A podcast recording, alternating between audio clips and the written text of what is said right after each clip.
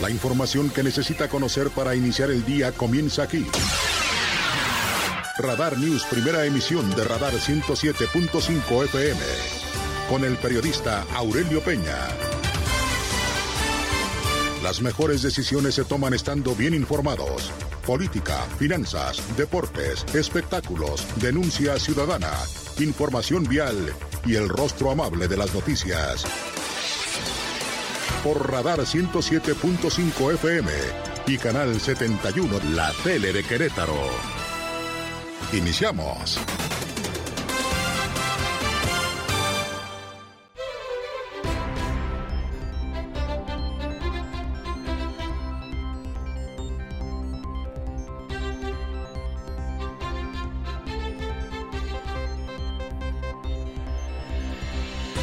¿Qué tal? ¿Cómo le va? Muy buenos días. Gracias. Además, los saludo como siempre con muchísimo gusto. Son las seis de la mañana en punto.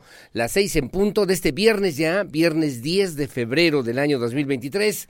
Como siempre, me da mucho gusto saludarlo aquí en Radar News, en esta primera emisión. Su amigo y servidor Aurelio Peña y lo acompañaremos, si nos lo permite, naturalmente, hasta las nueve de la mañana del día de hoy para informarle de lo más importante que ha ocurrido en Querétaro, México y el mundo. Como siempre, muy amable y gracias también que nos hace favor de vernos a través de Radar TV, Canal 71, la tele de Querétaro. Gracias y buenos días en las redes sociales, en la www.radarfm.mx y gracias también en Twitter en arroba radar news 1075 para que se ponga en contacto con nosotros en eh, Facebook. Si nos quiere dar like también se lo vamos a agradecer a través de la diagonal radar news QR. Hoy vía telefónica aquí en cabina en el 442-238-3803 y vía WhatsApp. Mensaje de texto, audio, video. Recuerde que solamente en este espacio de noticias su denuncia si es denuncia en el 442-592-1075 Radar News. Primera emisión 10 de febrero, día de la Fuerza Aérea Mexicana. Saludo primeramente, como siempre, con mucho gusto, a mi querido Pirro Hernández. ¿Cómo estás, mi Pirro, en la producción digital? Ya es viernes y el cuerpo lo sabe como todos los días, muy amable, gracias mi Pirro Hernández y en la producción de la televisión, gracias a Regina Martínez, como siempre, gracias Regina. Y buenos días a Lucia Peñanaba en la coordinación general informativa. Bueno, le debo referir a propósito de las efemérides para esta mañana, este 10 de febrero, Día de la Fuerza Aérea Mexicana. Es un tema importante porque, pues le debo referir a usted, sin lugar a dudas, representa y significa la posibilidad de reconocer el esfuerzo, el trabajo, la fuerza y la existencia de los guardianes del espacio aéreo en nuestro país cada 10 de febrero se celebra en nuestro México este Día de la Fuerza Aérea Mexicana, fecha especial, tiene el objetivo justamente de reconocer la importancia, la relevancia institucional, el papel que este grupo de profesionales, obviamente de la seguridad, de la aviación, tienen para resguardar a nuestro país, sobre todo los cielos nacionales. La Fuerza Aérea Mexicana garantiza desde hace más de un siglo la paz, la seguridad de los habitantes en nuestro país actuando siempre de manera importante en las misiones de rescate y lucha contra la delincuencia y las amenazas exteriores. La historia de la Fuerza Aérea Mexicana comenzó en 1910 al llegar a México la compañía de aviación de Alfredo Moisant.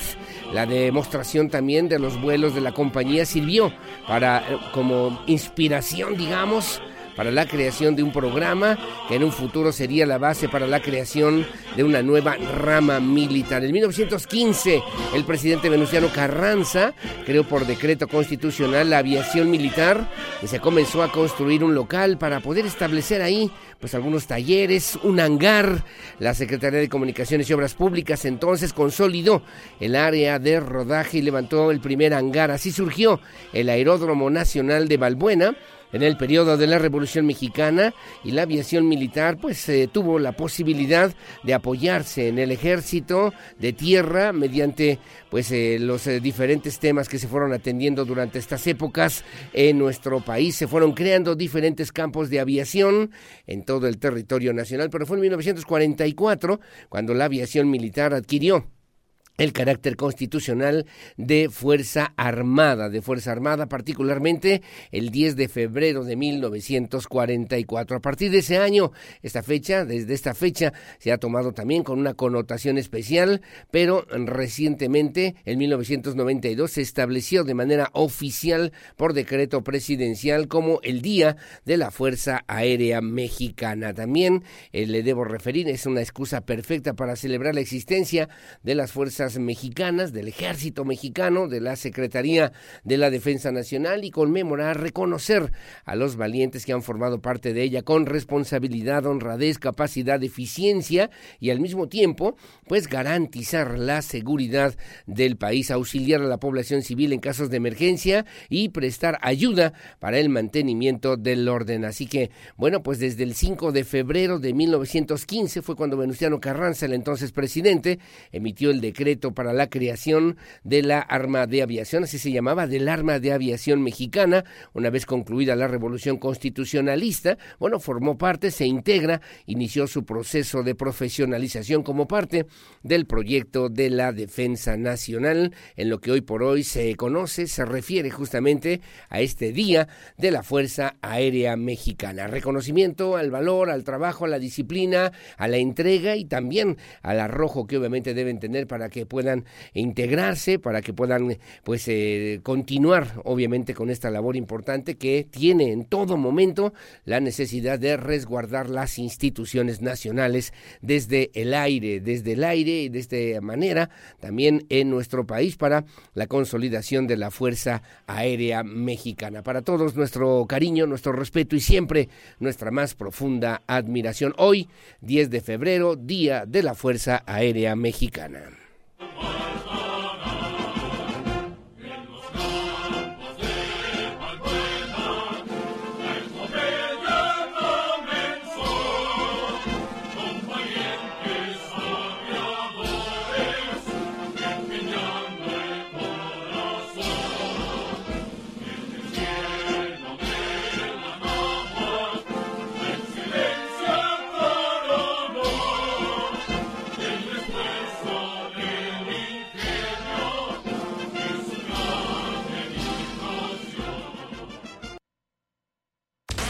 El resumen, Radar News.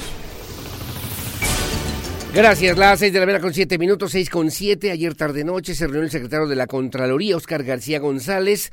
Tuvo un encuentro con activistas, con activistas, con el presidente también de la Red Nacional de Mujeres Defensoras de la Paridad, Josefina Mesa Espinosa, y también se reunió y recibió a la vocera del comité, del comité de víctimas de feminicidio, Bianca Yesenia Labastida. La intención, la idea era poner sobre la mesa, analizar y compartir puntos de vista en torno al proceso que se lleva a cabo justamente desde el punto de vista de la Contraloría en el órgano de control estatal y concluyeron además la reunión con el compromiso de seguir trabajando cada uno de ellos en los diferentes ámbitos para el beneficio de las y las eh, de las mujeres, sobre todo en las diferentes instancias, tanto en la vida pública como en la privada y que obviamente se convierte en un tema que desde la perspectiva de lo que ha ocurrido y recientemente y se ha considerado y se ha señalado en el INDEREC, bueno, pues pues está investigando a través del órgano de control interno, el Contralor, quien es quien ha llevado la carga pues de esta situación en el gobierno del estado, refirió que seguirá con las puertas abiertas para pues atender, escuchar, reconocer y trabajar hasta sus últimas consecuencias en torno a estas denuncias que se han externado a través de los diferentes medios de comunicación y que el día de ayer planteaban puntualmente activistas a través de un comunicado de prensa y de una rueda de prensa que ofrecieron a los medios de comunicación para llegar hasta sus últimas consecuencias en este asunto, para que no haya tolerancia a la violencia de género, para que no haya tolerancia al acoso laboral, para que no haya tolerancia en el estado de Querétaro a quien de alguna manera maltrate o discrimine o violente los derechos de las mujeres aquí en el estado de Querétaro.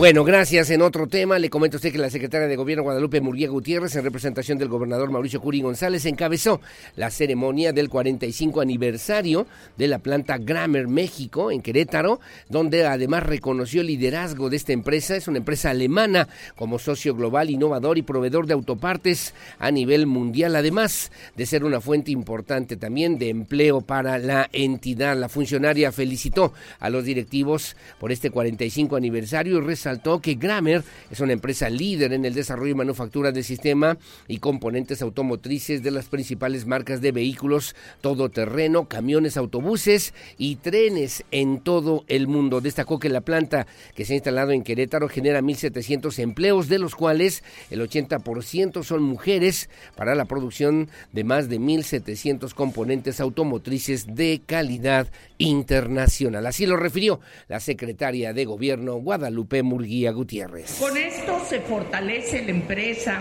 se fortalece sin duda Querétaro en este liderazgo en el sector automotriz y desde luego no me resta más que reconocer el esfuerzo que hace la empresa Grammer México para llevar a cabo los, sus, sus trabajos diariamente, para motivar a sus trabajadores, para incluirlos en una dinámica de mejora continua y de mejores condiciones de vida bueno, el presidente de Gramer Américas, eh, Nilesh Sony, aseguró que la planta en Querétaro es la joya de la corona para el grupo alemán, como resultado del esfuerzo de todo su personal a través de los años y su enfoque de mejora continua en los procesos de producción. Adelantó también que cuentan ya con un fuerte plan de desarrollo para los próximos cinco años, especialmente en México y en Querétaro particularmente. Esto incluye la apertura de un centro técnico en el estado, el cual proveerá próximamente soporte y asesoría de todas las plantas ubicadas en diferentes estados de la República Mexicana, incluso también en América Latina. Bueno, gracias. Las seis de la mañana con 11 minutos, seis con 11. En otro tema, el gobernador estuvo en la zona serrana del estado de Querétaro, encabezó la entrega de becas y también de escrituras en la zona serrana del estado de Querétaro. Curi González entregó 500 becas, 158 escrituras para los habitantes de la Sierra Gorda, lo cual refrenda su compromiso de brindar un mejor, una mejor calidad de vida, dijo, para todas las familias queretanas. Curi González resaltó que no existe mejor inversión que la destinada a la educación y el desarrollo social, pues solamente de esa forma se puede construir una mejor sociedad. En este marco recordó, recordó que los apoyos que ha impulsado durante esta administración estatal deben servir justamente para atender las demandas y necesidades en el nivel básico, en bachillerato, incluso también allá en la zona serrana a nivel licenciatura. Así lo refirió el gobernador del estado, Mauricio Curi González. Por eso, jóvenes, no le bajen. Cuentan con todo el apoyo del gobierno del estado para que les vaya bien con las tabletas que se les dio el año pasado, con el apoyo de las becas, con el apoyo para que puedan tener el transporte escolar para los chavitos. Creo que esto, que esto que estamos haciendo de darles certidumbre jurídica es lo mejor que podemos hacer por las y los serranos. Bueno, estuvo también ahí el secretario de Desarrollo Social, Agustín Dorantes Lambarri, detalló también que las becas se asignan en tres vertientes, mejores promedios, transporte público y 50% del pago de inscripción o reinscripción para el nivel licenciatura. Dichos apoyos tienen como finalidad incentivar a las y los jóvenes para continuar sus estudios profesionales para jóvenes allá en la zona serrana del estado de Querétaro. Después el gobernador también encabezó la entrega de la modernización del camino en la comunidad del Rayo, esto es en el municipio de Jalpan de Serra.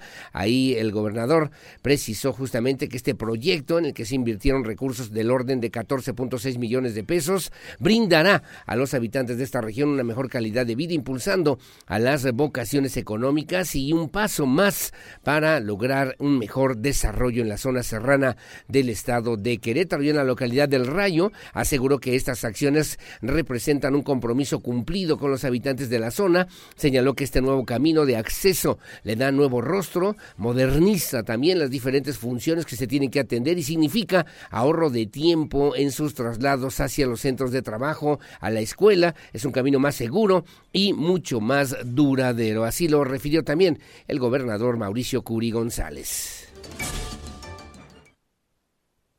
Por eso, jóvenes, no le bajen cuentan con todo el apoyo del gobierno del estado para que les vaya bien, con las tabletas que se les dio el año pasado, con el apoyo de... Esta obra en gran parte fue para las mujeres, en gran parte los que nos ayudaron a mantenerla, a llevarle la comida a la gente que estaba trabajando, a limpiarla, fueron las mujeres.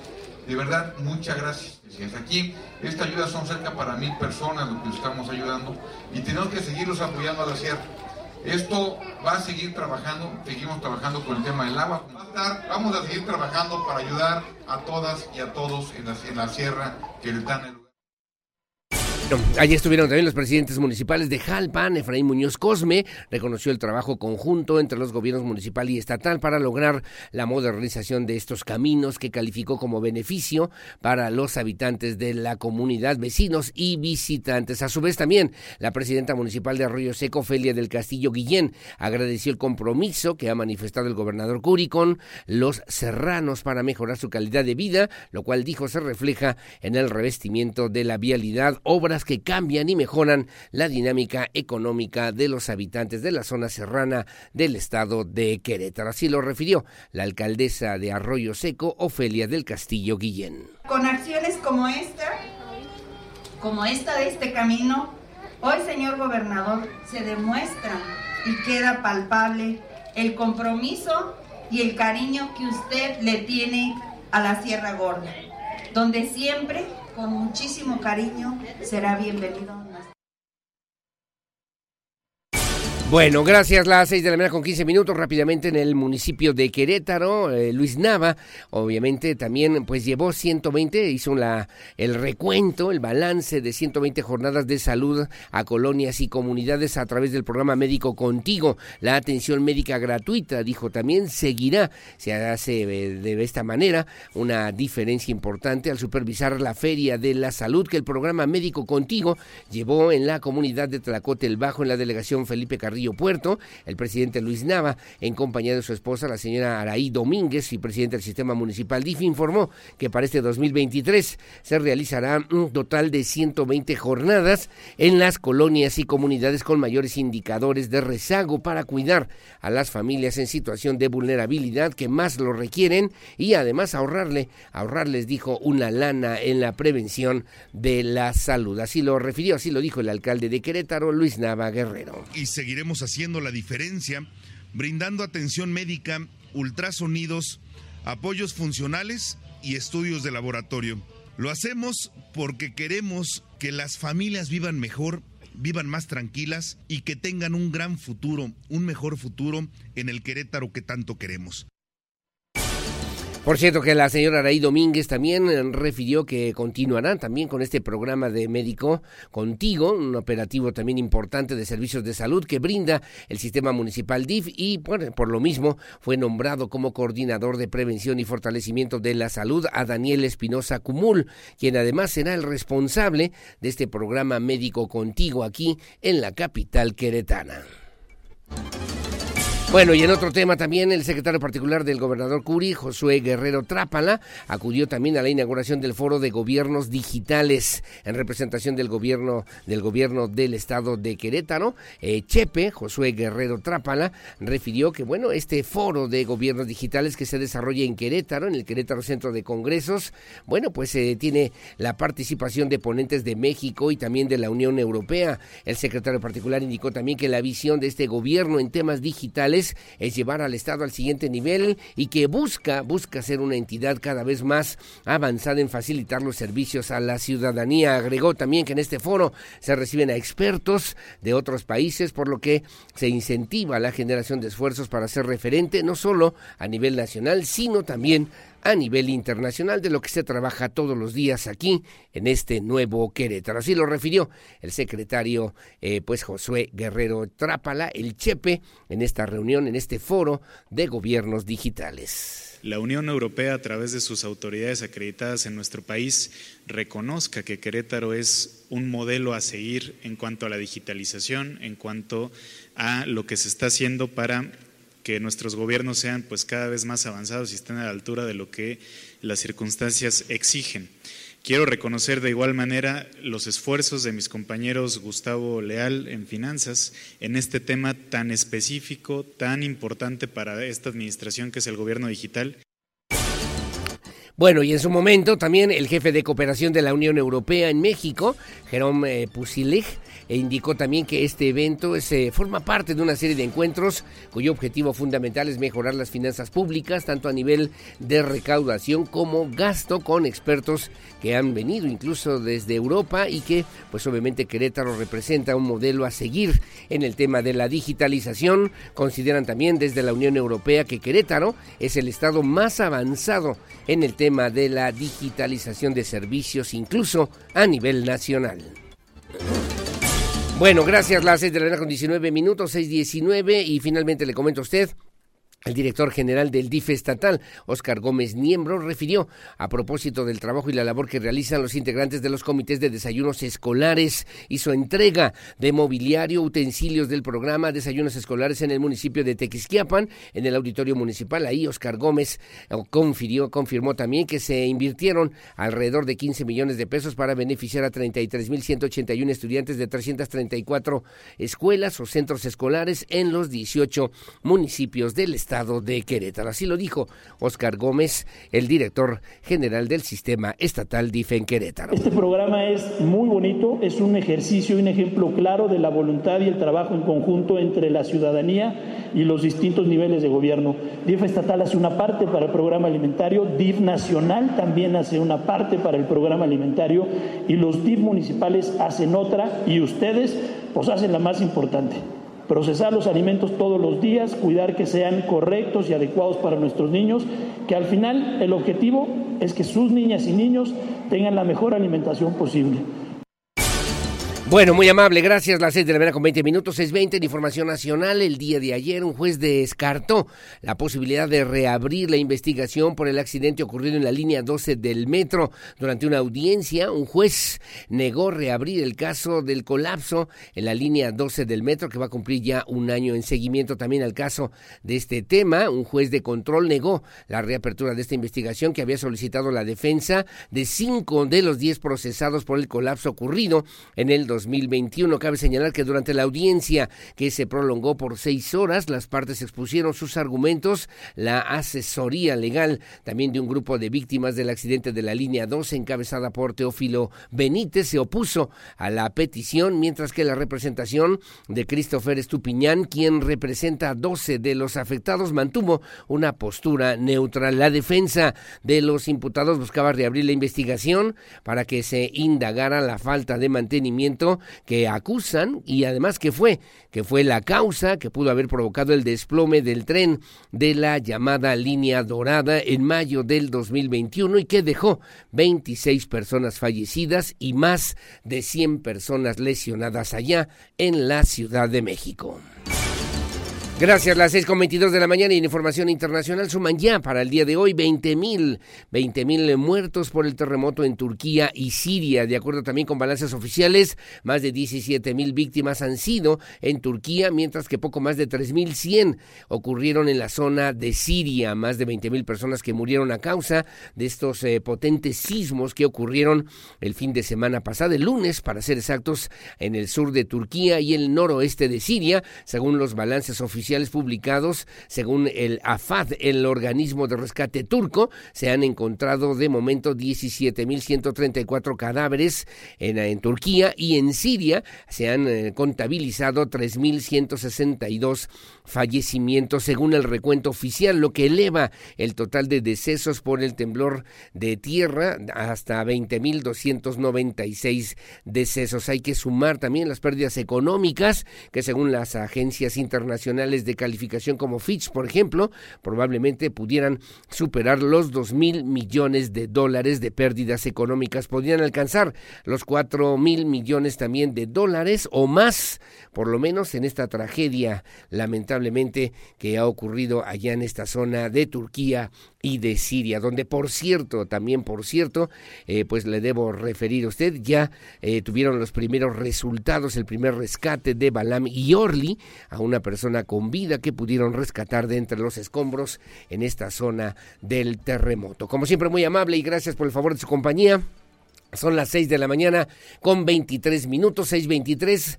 Gracias por estar con nosotros en este espacio de noticias que transmitimos en vivo y en directo desde esta noble, histórica, próspera, colonial, barroca, generosa, hospitalaria, humanitaria, honorable, pacífica, competitiva y siempre limpia, ciudad de Santiago de Querétaro, corazón de la República Mexicana. Buenos días, Querétaro.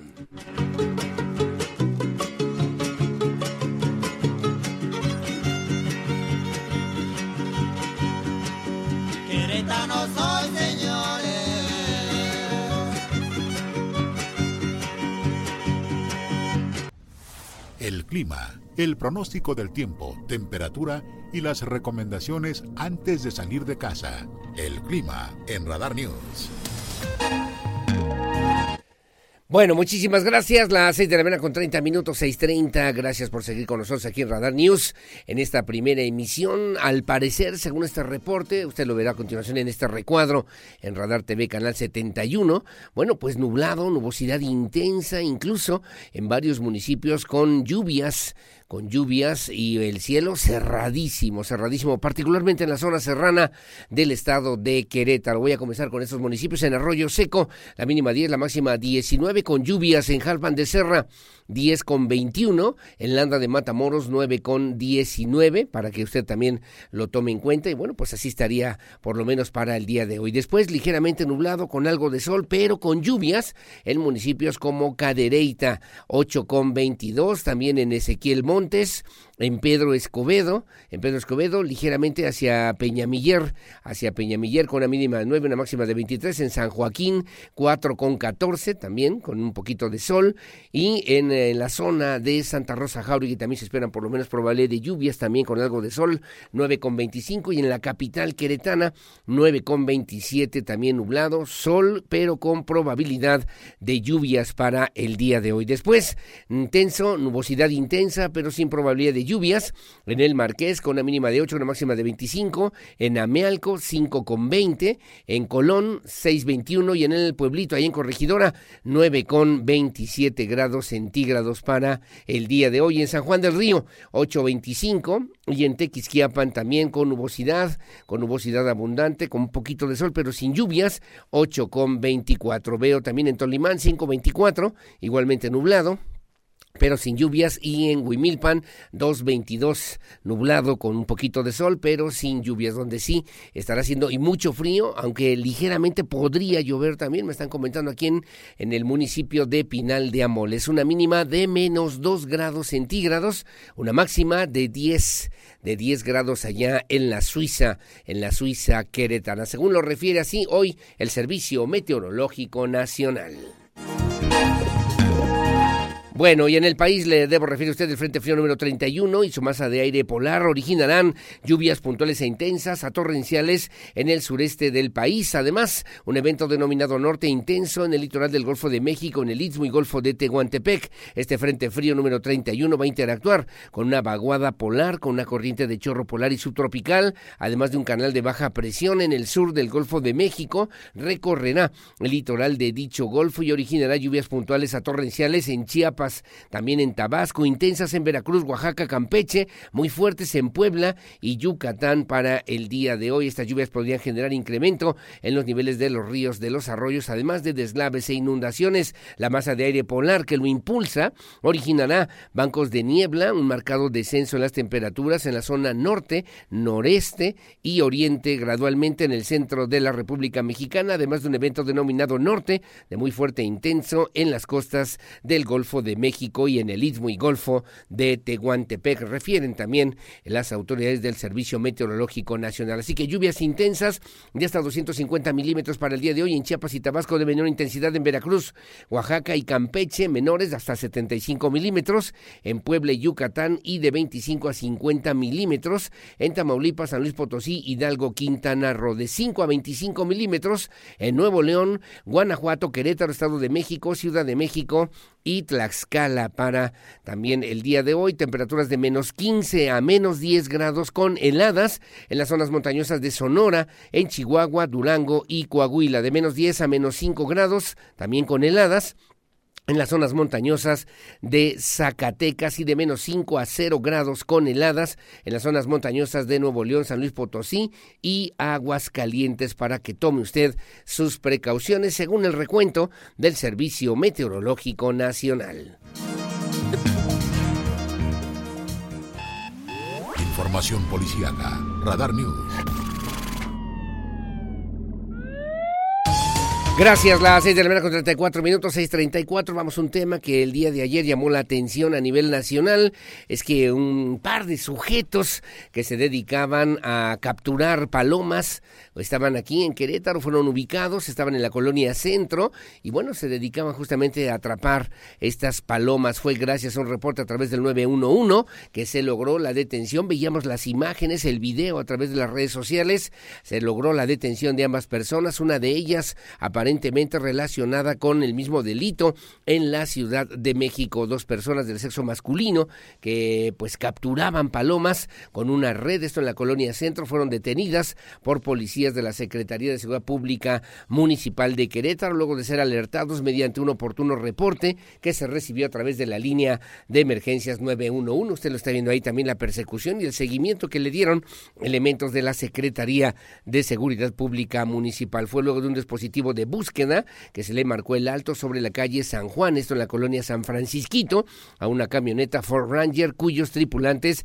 coincidían con los reportados una vez que tuvieron que tuvieron también o detuvieron su marcha al interior de la unidad fueron encontradas cajas de plástico con al menos 140 aves. Durante la intervención ambos sujetos se comportaron agresivos con el personal policial, por lo que de inmediato se procedió a su puesta a disposición a los presuntos responsables, uno de ellos aparentemente relacionado con un hecho similar en otra entidad. Le fueron leídos sus derechos, los derechos que le asisten, para después ser remitidos a la Fiscalía por el delito o delitos contra el ambiente y los animales. Le debo referir a usted estos temidos roba palomas que operan en el centro de Querétaro fueron detenidos, fueron detenidos y bueno, tenían en su poder al menos 140 aves, que así lo han referido también las autoridades incluso a nivel federal al inspeccionar la la unidad en que viajaban se localizaron cajas de plástico con al menos 140 aves. Además, los infractores se comportaron, como ya le decía,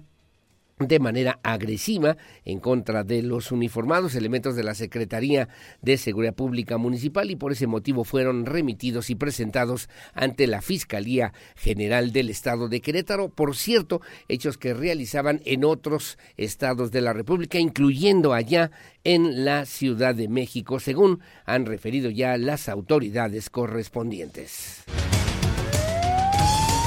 Bueno, muy amable, gracias. Las seis de la mañana con 36 minutos, 6.36. Otro tema, rápidamente. ¿Se acuerda que ayer le dimos cuenta y detalle de lo que ocurría en dos comunidades en el municipio del Marqués? Pues otro más, otro más en la madrugada del día de hoy. Se atendió por segunda ocasión un caso, casos de perros envenenados, otra vez en la comunidad de San José Navajas, allá en el municipio del Marqués.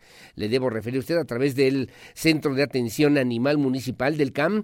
Personal de esa dependencia, de aquella demarcación, tomó conocimiento del hallazgo de caninos sin vida, presuntamente envenenados de nueva cuenta en esta comunidad de San José Navajas. Atendieron a través de un reporte ciudadano, a través del 911, personal de rescate animal que acudió en conjunto con personal de la Secretaría de Seguridad Pública y Tránsito Municipal, a donde se realizó el levantamiento de la información correspondiente por casos, el, por este caso de ocho perros, ocho perros que fallecieron por esta misma situación. El director del Centro de Atención de Atención Animal Municipal, Israel Hernández Luna, lamentó que se registre un segundo caso de perros presuntamente envenenados en esa comunidad. Además, además indicó, indicó que se ampliará la denuncia presentada ante la Fiscalía General por el caso de los perros envenenados y dar con el presunto responsable. Así lo refirió el director del Centro de Atención Animal Municipal de aquella demarcación, Israel Hernández Luna. Eh, lamentablemente fueron ocho ejemplares los que eh, nosotros este, encontramos lamentablemente ya en esta situación y también se hizo la recabación de algunos indicios para poder ampliar eh, y consolidar una denuncia que ya tenemos nosotros en la, en la agencia de, la Fiscalía General del Estado de Querétaro. Muchas de las campañas de concientización que nosotros hacemos es de, sobre la tenencia responsable, sobre la tutela responsable de mascotas. Y con ello conlleva una responsabilidad enorme. Digo, lamentablemente tenemos que atender nosotros este tipo de casos, pero esto, es, esto lo evita el esterilizar el ser responsable, mantener la mascota dentro de nuestro domicilio, resguardada con su placa de identificación y con su collar. Lo cierto es que ahí anda suelto un mataperros, ¿no? Por lo menos el funcionario municipal añadió que los ejemplares localizados se ubicaron en la misma calle de donde se encontraron los anteriores cuerpos de caninos el pasado lunes 12 aproximadamente. Añadió que el personal del Centro de Atención Animal Municipal se encuentra recabando información para ampliar la carpeta de investigación y al mismo tiempo es un llamado a la ciudadanía a denunciar los actos de maltrato, crueldad animal y a tomar las medidas pertinentes sobre el cuidado de las mascotas para evitar que sigan generando este tipo de casos en la zona de San José Navajas, allá en el municipio del Marqués. Bueno, y le comento también a usted que tarde noche, madrugada del día de hoy, un taller mecánico se incendió en la colonia La Trinidad. Vecinos de la zona fueron replegados por seguridad. Varios vehículos al interior del taller resultaron también con daños. Cerca de la medianoche de ayer jueves, para amanecer el día de hoy viernes, se registró un incendio al interior de un taller mecánico denominado Las Rosas en la calle de Garambullo. Al interior de este taller, varios vehículos que resultaron afectados por las llamas. Vecinos dieron aviso rápidamente a los cuerpos de emergencia, además de compartir la información a través de los grupos de WhatsApp de seguridad vecinal para alertar a los que estuvieran cerca del lugar. Mientras tanto, otros más dieron asilo a sus vecinos, algunos de la tercera edad, para recibir atención médica, ya que algunos presentaron crisis nerviosa y una, una persona incluso hasta se desmayó. En el lugar se montó un puesto de mando para coordinar los trabajos y sofocar las llamas que se apreciaban desde varios lugares. Momentos después, el propietario del taller llegó al lugar permitió el acceso para terminar de sofocar el fuego y realizar los trabajos de enfriamiento y remoción de lo que quedó de los vehículos que literalmente se calcinaron en este taller mecánico, en esta zona, en esta zona denominado Las Rosas, el taller mecánico Las Rosas en la calle Garambullo, donde pues se ocurrió esta situación. No hay pérdidas humanas, sí pérdidas materiales considerables que atendieron ya las autoridades correspondientes. Las seis de la mañana con 42 minutos. Bueno, hacemos una pausa, 6.42. Eh, como siempre, mi cariño y todo mi amor a mi hija Claudia María. Hoy es su última guardia en R1. En R1, R1 como ninguno, dicen ahí los médicos, que sea, que sea también de éxito y que sea de buenos recuerdos y que sea de mucho trabajo, de mucha disciplina y sobre todo de mucha pasión para que la ciencia médica sirva, mi querida Claudia María, mi querida doctora, para salvar vidas hoy y siempre. Gracias, 6 de la mañana con 42 minutos. Hacemos una pausa, hacemos una pausa comercial. Regresamos enseguida con más aquí en la primera emisión. Regreso con lo que se publica hoy en la prensa nacional y también en la prensa queretana. Volvemos.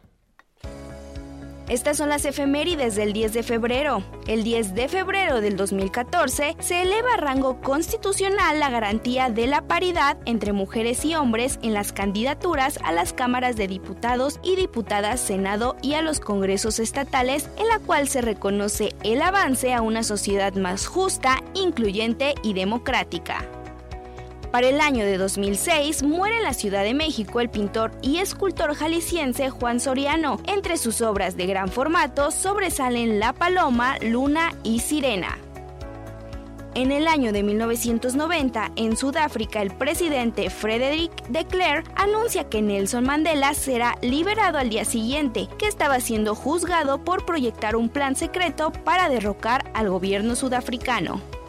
En 1821, en Acatepán, municipio actual de Teloloapan, estado de Guerrero, Agustín de Iturbide y Vicente Guerrero ponen fin a las hostilidades entre insurgentes y realistas. Para 1810, el rey José Bonaparte separa Cataluña del Reino de España. Para finalizar, un 10 de febrero de 1763 finaliza la Guerra de los Siete Años con la firma del Tratado de París, por el que Francia y España ceden terrenos y colonias a Inglaterra. Para Grupo Radar, Adrián Hernández.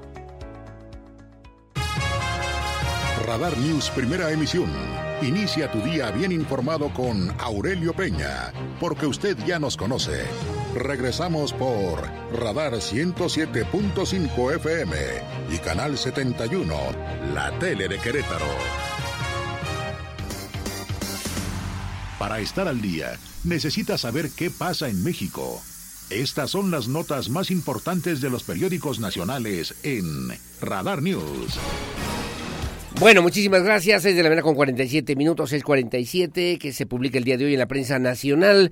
Dice hoy el periódico Reforma, ocho columnas, baja inflación en Estados Unidos y sube en México impacta, impacta aumento del salario mínimo y los incrementos en el sector de servicios, mientras que en Estados Unidos la inflación se está moderando, en México no cede. En junio del 2022, la tasa de inflación en Estados Unidos fue de 9.06%, el nivel más alto desde 1981 y para diciembre del 2022, último dato disponible, fue de 6.45%, según el eh, consenso de Bloomberg, se prevé se prevé que en enero se ubique en 6.20%. En México, sin embargo, la inflación tocó su punto más alto en agosto y septiembre del 2022, cuando registró una tasa de 8.70% anual en ambos meses, aunque logró desacelerarse en octubre y noviembre con tasas de 8.41 y 7.80% respectivamente. En diciembre repuntó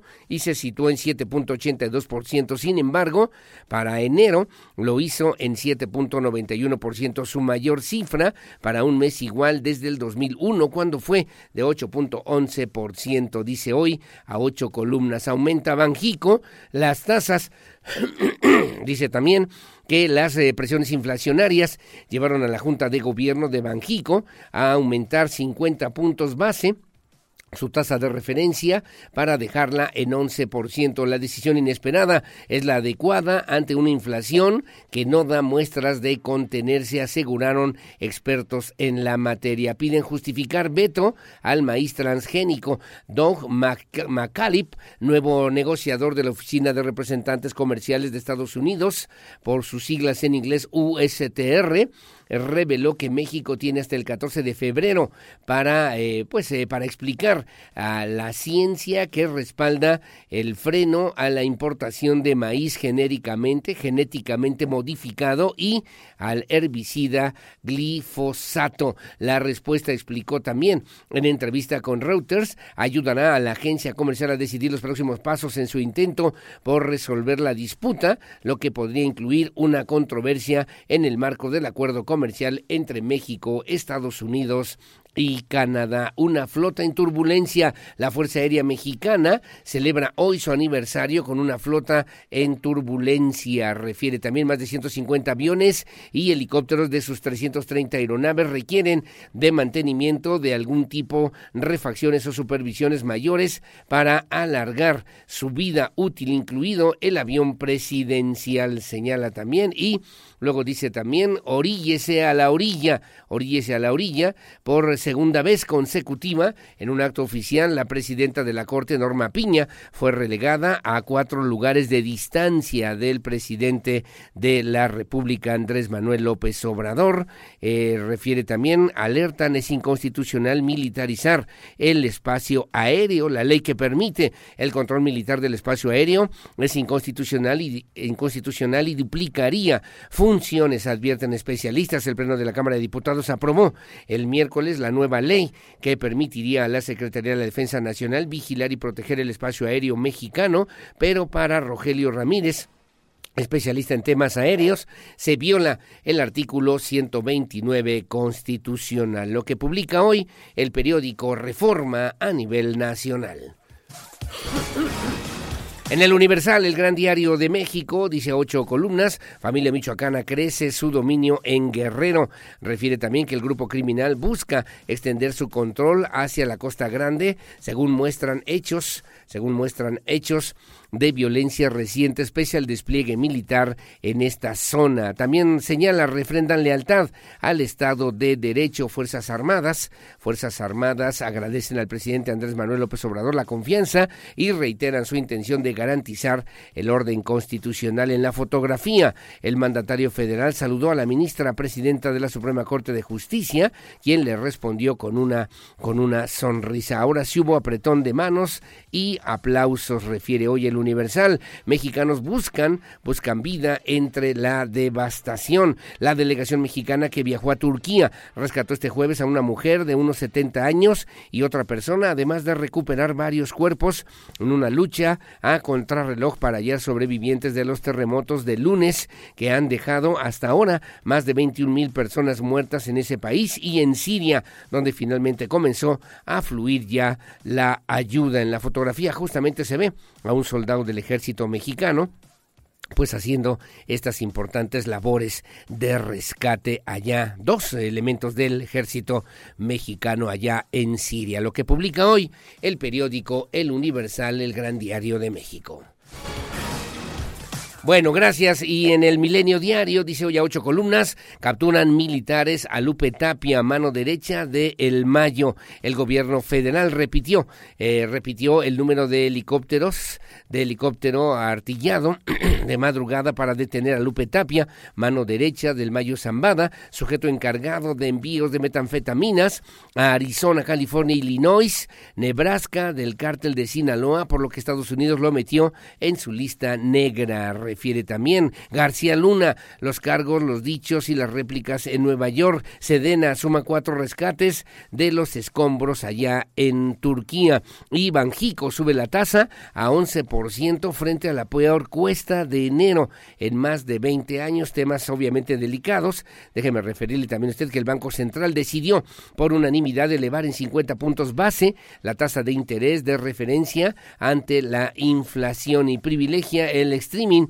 Disney emprende senda de crecimiento sostenido, precisamente en lo que pues se refiere, se refiere a este tema de la inflación en nuestro país. Rihanna representará a migrantes y a mujeres negras en el medio tiempo del domingo que se jugará precisamente del Super Bowl que se jugará allá en los Estados Unidos. Esto es lo que publica hoy el periódico Milenio Diario.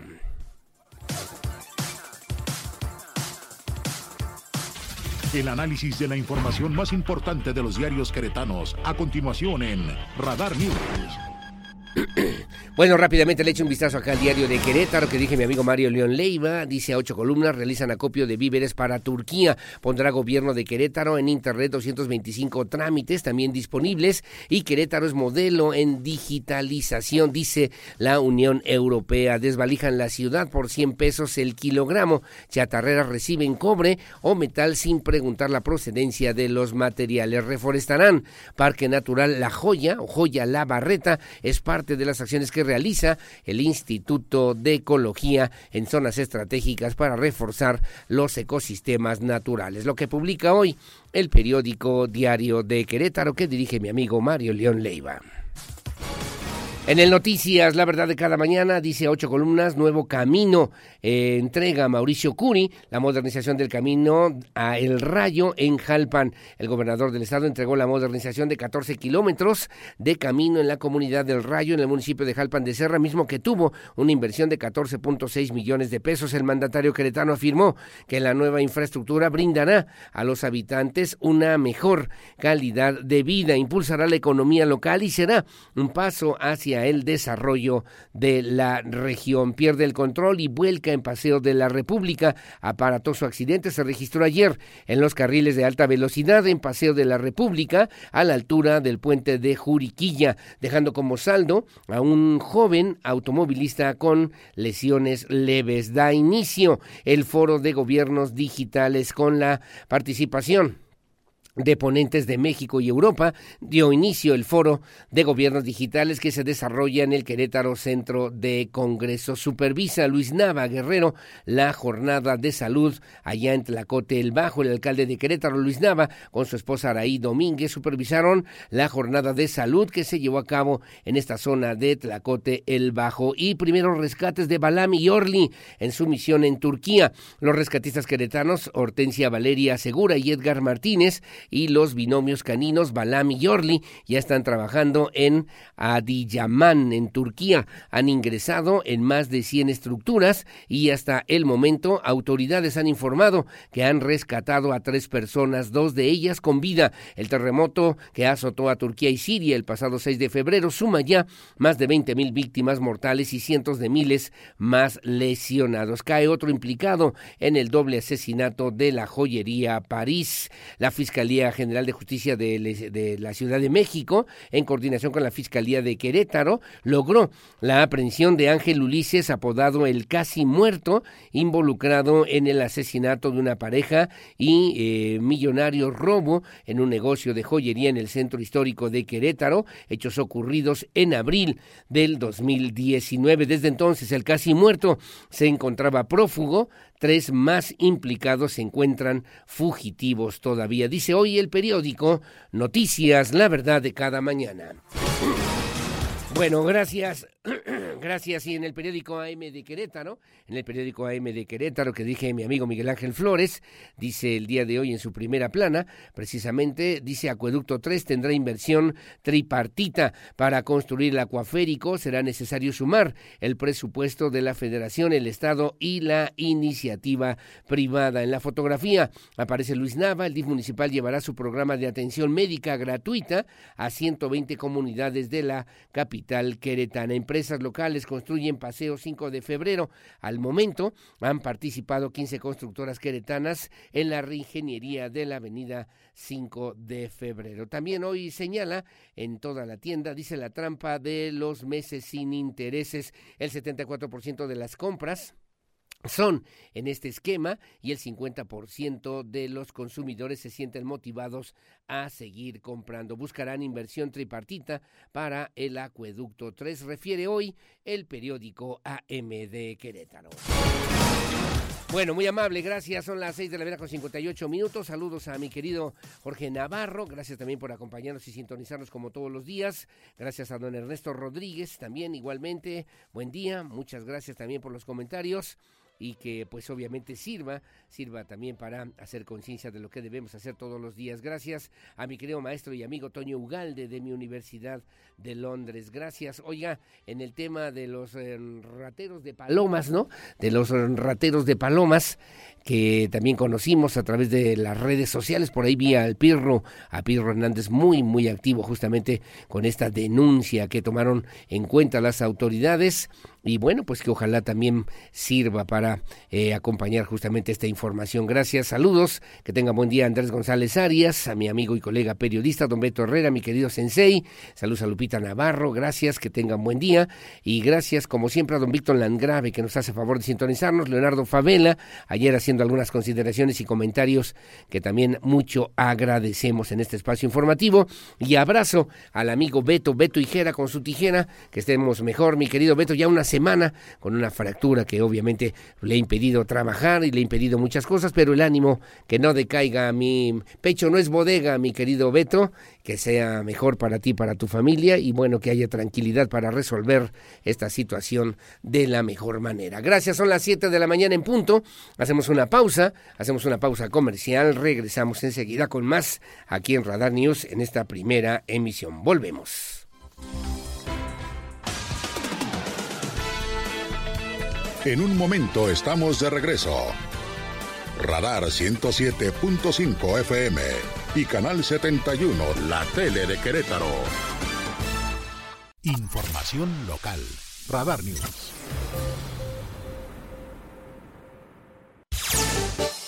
Bueno, muy amable, gracias. Las 7 de la mañana con 4 minutos, 7-4. Vamos a platicar el día de hoy con el psicólogo Octavio Torres a propósito de lo que significa. Usted sabe qué es la infodemia. Infodemia, bueno, vamos a hablar sobre este concepto y esta, los efectos que producen, particularmente también el uso y además eh, en, este mismo sentido de lo que significa la infodemia. Y luego también más tardecito vamos a platicar con el licenciado Miguel Trejo, es presidente del Instituto Mexicano de Ejecutivos de Finanzas, a propósito de las crisis económicas, de la situación financiera, de la inflación, de la inflación que se ha registrado en estos últimos meses en nuestro país y obviamente los efectos colaterales que puede provocar la inflación, no solamente para las empresas, sino también para las familias, para las familias queretanas. Como siempre, muy amable, gracias. Las 7 de la mañana con 4 minutos. La secretaria de Gobierno en el estado de Querétaro, la Alicia Guadalupe Murguía Gutiérrez, bueno, pues dio a conocer que ya, ya se hizo la petición formal a la Secretaría de Relaciones Exteriores para que informe, informe, eh, pues al gobierno de Querétaro si hay o no personas oriundas, originarias de Querétaro, en el estado de Querétaro, que pudieran haber sido víctimas o que pudieran estar sufriendo alguna situación allá en la zona de Turquía y de Siria y que pudieran incluso haber fallecido o afectados por el sismo en esta zona de Siria y Turquía, aunque hasta el momento, refirió también la funcionaria estatal, no se han identificado a ningún queretano que pudiera estar en esta situación, en esta zona del mundo. Andrea Martínez platicó con la secretaria Murguía, esto fue lo que le dijo. Hasta este momento no se ha identificado a queretanos entre las personas fallecidas o afectadas por el sismo registrado en Turquía y Siria, informó la secretaria de Gobierno estatal Guadalupe Murguía Gutiérrez. De esta manera dio a conocer que ya se hizo la petición a la Secretaría de Relaciones Exteriores para que le informe al gobierno de Querétaro si hay personas originarias del estado en aquellas ciudades, aunque hasta el momento no se han identificado. En este momento no hay, ya hicimos la solicitud nos dijeron que no hay queretanos en esas ciudades. Estamos al pendiente de cualquier información si es que logran identificarnos, pero es en relaciones exteriores donde nos dijeron que no había queretanos. Murguía Gutiérrez garantizó que el gobierno del estado se mantendrá al pendiente por si se identifica alguna persona que sea originaria de Querétaro y que se haya visto afectada por el sismo que se registró la madrugada de este lunes. Hay que señalar que hasta el momento ya se han contabilizado 19 mil fallecidos y 69 mil heridos por el sismo de 7.8 en Turquía y Siria. Para Grupo Radar, Andrea Martínez. Bueno, muy amable, gracias Andrea Martínez. Hasta el momento, al día de hoy, en este ya viernes, viernes 10 de febrero del 2023. No hay reportes de que hubiera algún queretano, queretana en esta zona del mundo y que pudiera haber sido incluso víctima de alguna situación, de alguna tragedia de esta naturaleza para poder generar la ayuda necesaria. Se ha solicitado formalmente a la Secretaría de Relaciones Exteriores esta información y bueno, se espera también que en las próximas horas, todavía el día de hoy, pudieran ya contar con un registro final de decir si hay, si hay, están aquí, están a salvo o no hay en ningún caso para que también el gobierno del estado esté al pendiente y atento de lo que obviamente significa esta necesidad urgente de atender a quienes más lo necesitan. Las 7 de la mañana con 7 minutos. Bueno, y el gobernador del estado estuvo en la zona serrana del estado de Querétaro, y en Jalpan de Serra, en gira de trabajo por la Sierra Gorda. Curi González entregó la modernización de 14 kilómetros de concreto hidráulico de un camino de acceso a la comunidad del Rayo, esto en el municipio de Jalpan de Serra, una inversión de 14.6 millones de pesos en beneficio de aproximadamente mil habitantes de esta región que requieren, que necesitan caminos, obviamente no solamente más seguros, sino también pues que sean más, más eh, dinámicos para que puedan también generar una mayor actividad económica que sin lugar a dudas también es importante para el desarrollo de esta zona de la Sierra Gorda en el estado de Querétaro a propósito justamente del compromiso y a propósito también pues de las demandas, necesidades y exigencias que prevalecen en esta zona del estado de Querétaro y que también tiene que atender el gobierno del estado de Querétaro. También Andrea Martínez con la información. El gobernador del estado, Mauricio Curi González, entregó la modernización de 14 kilómetros de concreto hidráulico del camino de acceso a la comunidad del Rayo en el municipio de Jalpan, proyecto para el cual se invirtieron 14.6 millones de pesos en beneficio de mil habitantes de la región. Destacó que esta obra brindará a los habitantes de la región una mejor calidad de vida, impulso a las vocaciones económicas y un paso más al desarrollo. En una gira de trabajo por la Sierra Gorda, Curi González visitó la localidad del Bueno, ahí tuvimos un detalle, obviamente, ahorita lo checamos rápidamente a ver qué fue lo que ocurrió, pero ya lo comentaba mi compañera Andrea Martínez, en esta gira de trabajo por la Sierra Queretana, Curi González visitó la localidad del Rayo, ahí aseguró que estas acciones representan un compromiso cumplido con los, las, con los habitantes de esta zona, señaló que este nuevo camino de acceso pues le da un nuevo rostro moderno y funcional, que además significa ahorro de tiempo en sus traslados hacia sus centros de trabajo, hacia a las escuelas, un camino más seguro y mucho más duradero. En su momento también el secretario de Desarrollo Urbano y Obras Públicas, Fernando González Salinas, informó que la modernización del camino de acceso a la comunidad constituye pues una vialidad intermunicipal que comunica Jalpan de Serra con Arroyo Seco, una obra que por muchos años, por muchos años, dijo el funcionario, se había solicitado por los habitantes, los vecinos y también las mismas autoridades municipales y que ahora se ha convertido en una realidad. Explicó también que para garantizar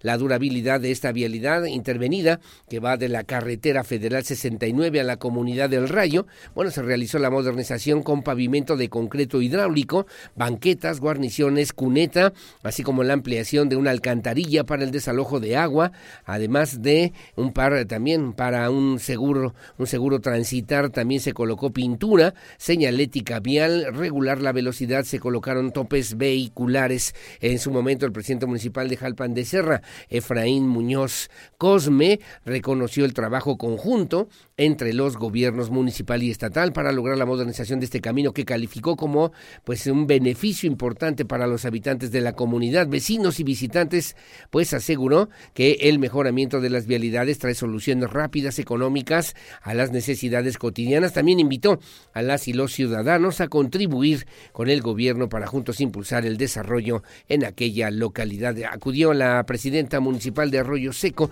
Ofelia del Castillo Guillén, agradeció el compromiso que ha manifestado el gobernador Curi con los serranos para mejorar su calidad de vida, lo cual se refleja, dijo también, en el revestimiento de la vialidad, obras que cambian y mejoran la dinámica económica de los vecinos habitantes de aquella zona serrana del estado de Querétaro. Así que, bueno, pues es una obra importante, 14.6 millones de pesos y que sirve para conectar justamente desde esta perspectiva en lo que tiene que ver con esta carretera, con esta carretera 69, bueno, pues la posibilidad, la posibilidad de incomunicar, intercomunicar los municipios de Arroyo Seco con Jalpan de Serra, que así lo refería en su información mi compañera Andrea Martínez. Ahora sí, está completa, ya está lista. Adelante, por favor, y buenos días de nuevo.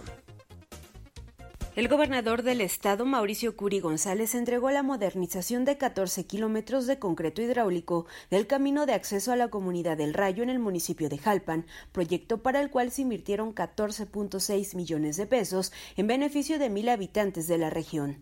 Destacó que esta obra brindará a los habitantes de la región una mejor calidad de vida, impulso a las vocaciones económicas y un paso más al desarrollo. En una gira de trabajo por la Sierra Gorda, Curi González visitó la localidad del Rayo donde aseguró que estas acciones representan un compromiso cumplido con los algo tiene por ahí esta nota, ¿eh? Bueno, en fin, gracias, gracias Andrea Martínez. En la gira de trabajo también el gobernador del estado, Mauricio Curi González, entregó becas, becas para los chavos de diferentes niveles educativos y también escrituras para vecinos y habitantes de esta zona. Eh, la entrega de 500 becas a estudiantes de diversas universidades en esta zona, así como también 158 escrituras para los habitantes de dos asentamientos en aquella zona del estado de Querétaro que dan certeza, que dan certeza y que obviamente pues refrendó el compromiso de brindar una mejor calidad de vida para todas las familias queretanas. Curi González resaltó que no existe mejor inversión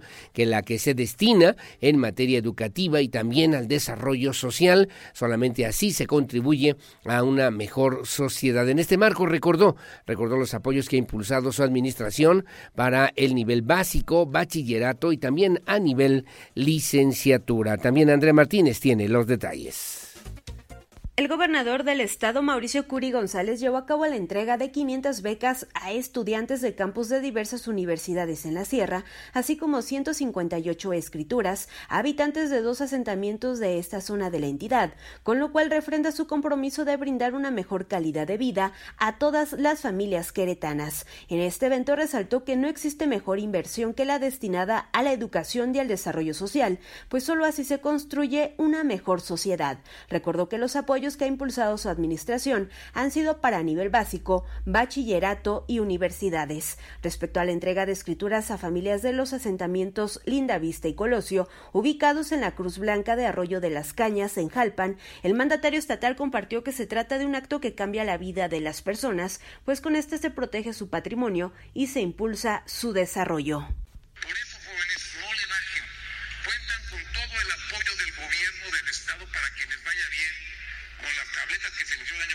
con el apoyo de las becas, con el apoyo para que puedan tener el transporte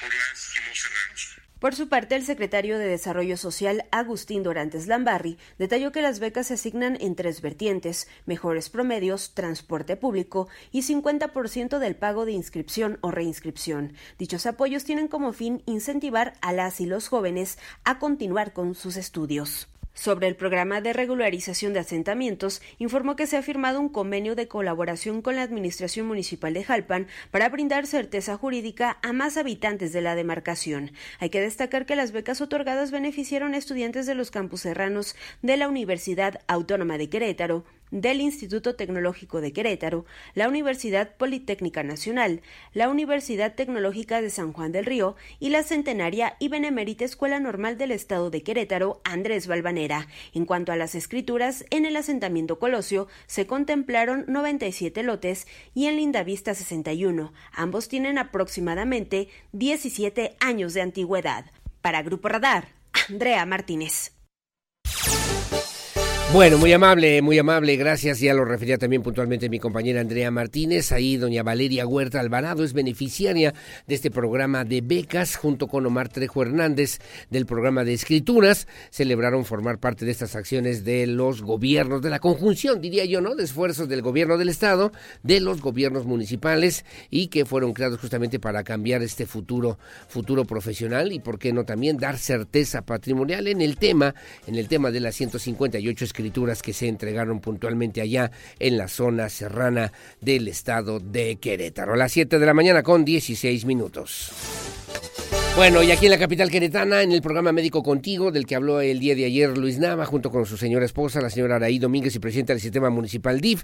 Bueno, pues la idea es que se puedan realizar 120 jornadas en este programa social Médico Contigo, las comunidades más alejadas de la capital, donde se brinda servicios de consulta médico gratuita o médica gratuita, entrega de medicamentos, entrega de estudios de laboratorio, servicios de ultrasonido, eh, particularmente se atiende a mujeres embarazadas, así como también la entrega de apoyos, apoyos funcionales como lentes, aparatos auditivos, entre otros que se coordinan con el sistema municipal DIF a través del programa, programa social que ha, ha llamado poderosamente la atención incluso a nivel nacional, este programa Médico Contigo y que es emblemático para la administración que representa y encabeza el alcalde Luis Nava Guerrero. Alejandro Payán tiene los detalles.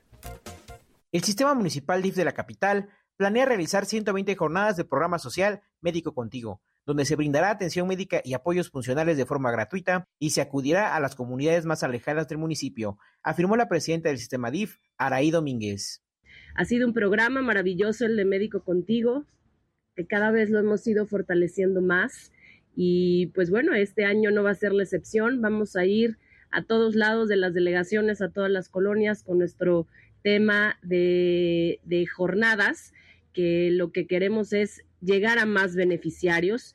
Contamos ya con un padrón de 46.415 beneficiados y con esto hemos proporcionado eh, hasta el día de hoy 26.696 consultas al 31 de enero. Lo que queremos es llevar todas estas consultas generales, como bien lo mencioné, a todo el municipio de Querétaro.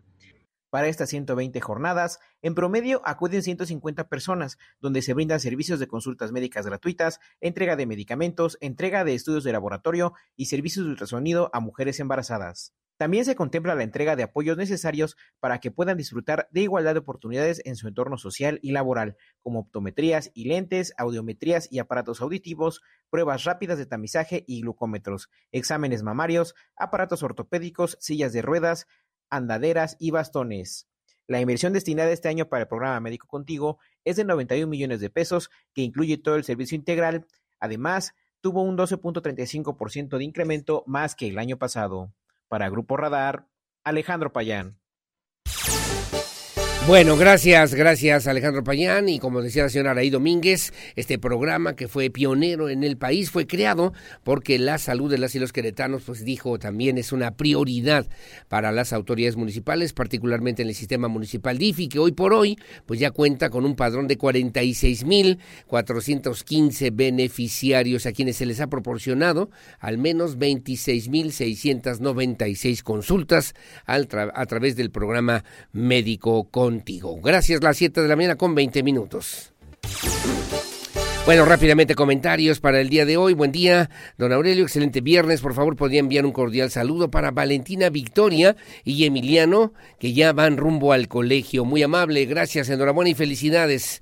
Qué bueno que nos hace favor de escucharnos. Así que echarle ganas, mi querida Valentina Victoria y Emiliano, que nos hacen favor de sintonizarnos como todos los días. Muy amable. Gracias. También al secretario de Movilidad, muy amable. Gracias a Rodrigo Vega, maestre. Mírame, están atendiendo las denuncias que hemos hecho a través de estos espacios informativos en Avenida Carrillo. Se, está, se infraccionó ayer a un tráiler.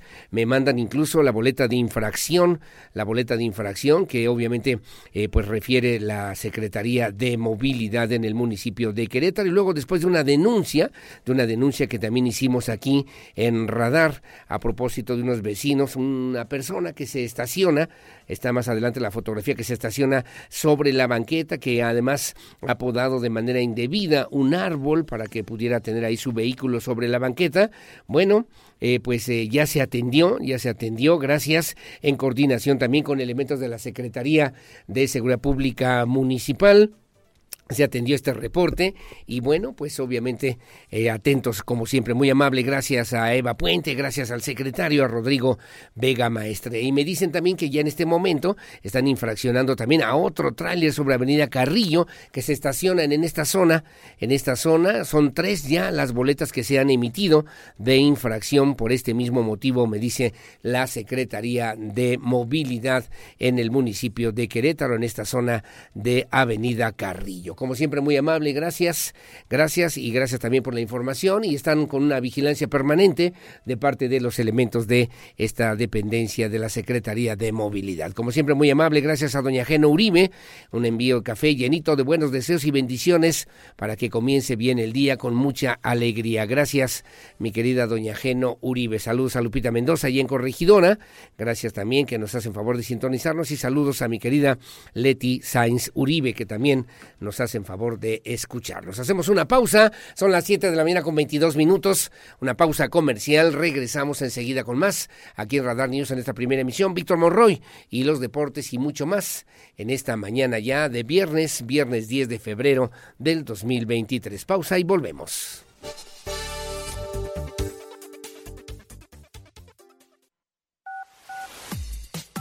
Porque siempre estamos cerca de ti Síguenos en nuestras redes sociales.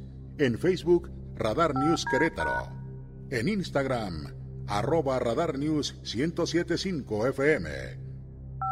En Twitter, arroba Radar News 1075.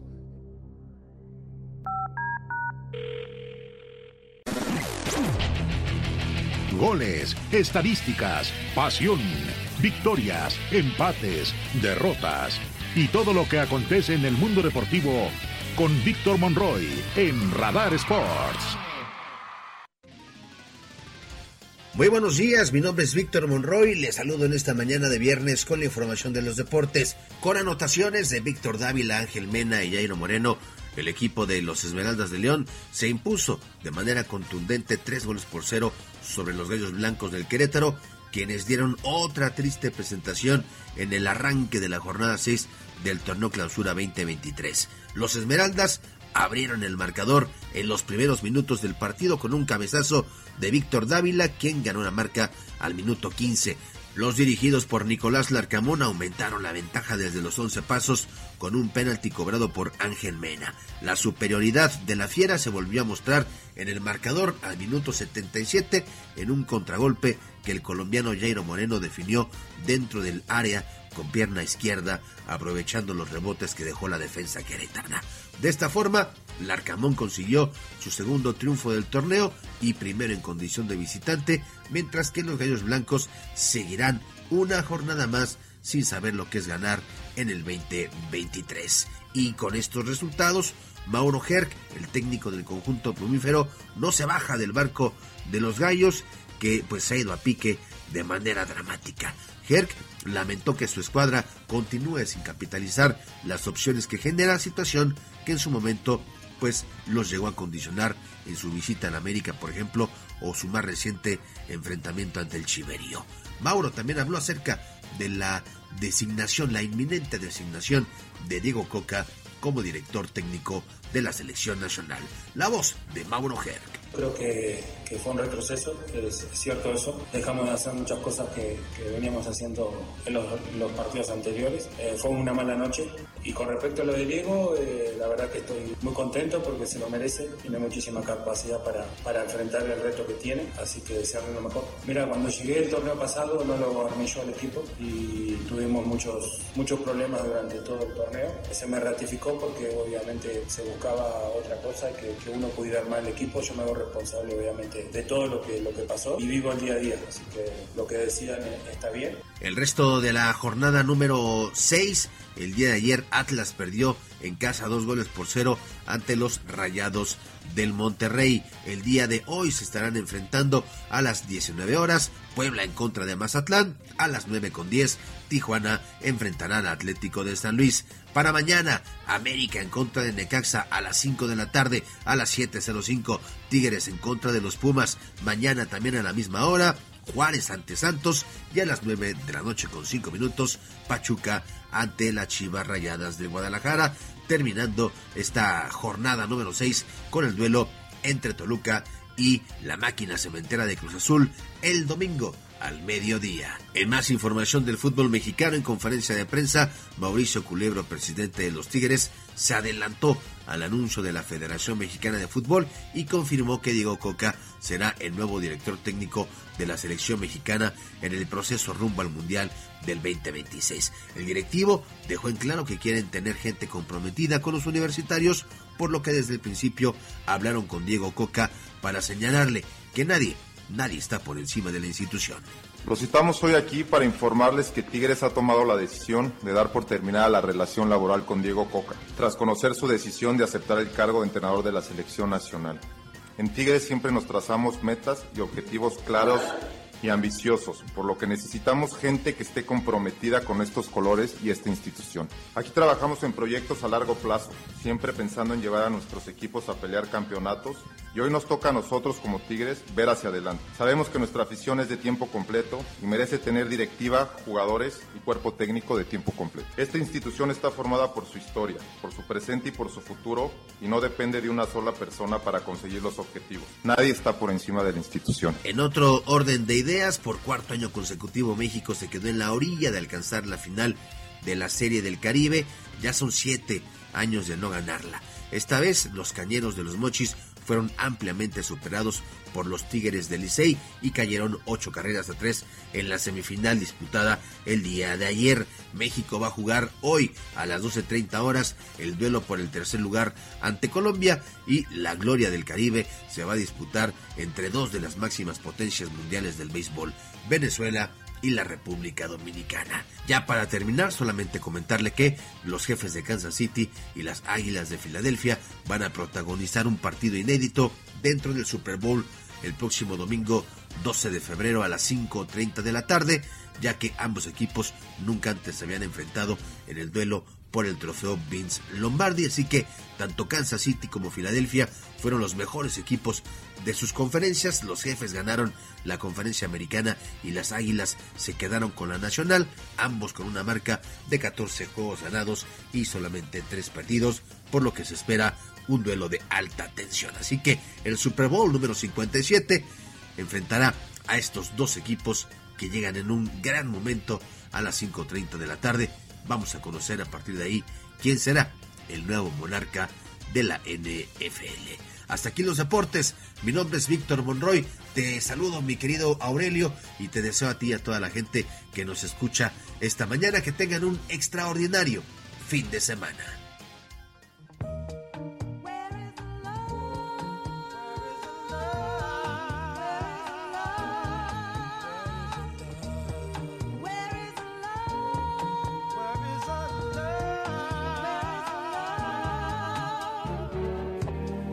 Bueno, muchísimas gracias, mi querido Víctor Monroy. Gracias, quien más sabe de los deportes. Por cierto, este fin de semana con el Super Bowl allá en los Estados Unidos. Y bueno, pues obviamente será de una gran audiencia y de mucho guacamole, ¿no? De mucho aguacate allá en la Unión Americana. Como siempre, gracias, que también tengas un buen fin de semana. ¿Qué tal? ¿Usted ubica esta voz?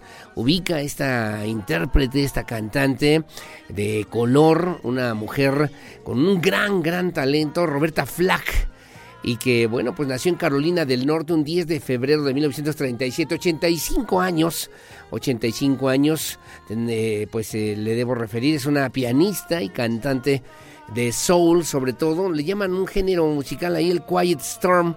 A lo largo de su carrera logró varios, varios sencillos número uno a nivel internacional. The First Time Ever, I Showed Your Face y también Killing My Softy with His Song que pues eh, colocó en los primeros lugares a nivel internacional. Eh, dos de sus numerosos duetos también con el músico Donny Hathaway. Además, Roberta Flack eh, hizo también algunas composiciones, algunas interpretaciones en su influencia también en lo que le llaman el Quiet Storm, junto con sus eh, también algunas otras interpretaciones de canciones con varios compositores como el melancólico Leonard Cohen o también eh, pues incluso para los Beatles. Roberta Flack fue la primera artista en ganar dos premios Grammy a la mejor grabación del año consecutivamente en una, una, propuesta The First Time Ever I Showed Your Face I Killing My Softy With His Home en 1973 y en 1974 respectivamente siendo igualada solamente en esta marca por eh, pues eh, el grupo el grupo de rock U2 y también por Billie Eilish.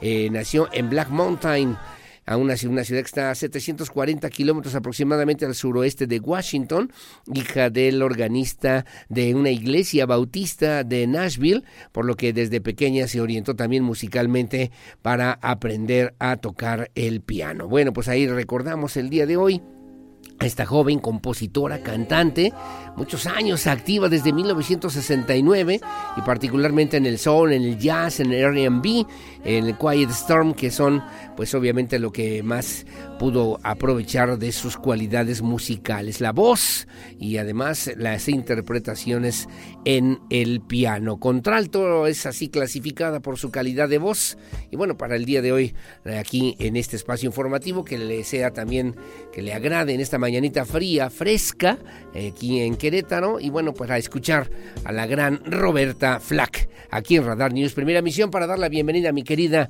y siempre admirada mi querida Olivia Lara y lo mejor del mundo de la música y de los espectáculos. Adelante, mi querida Olivia Lara. Buenos días. Esa, esa mera. Wow.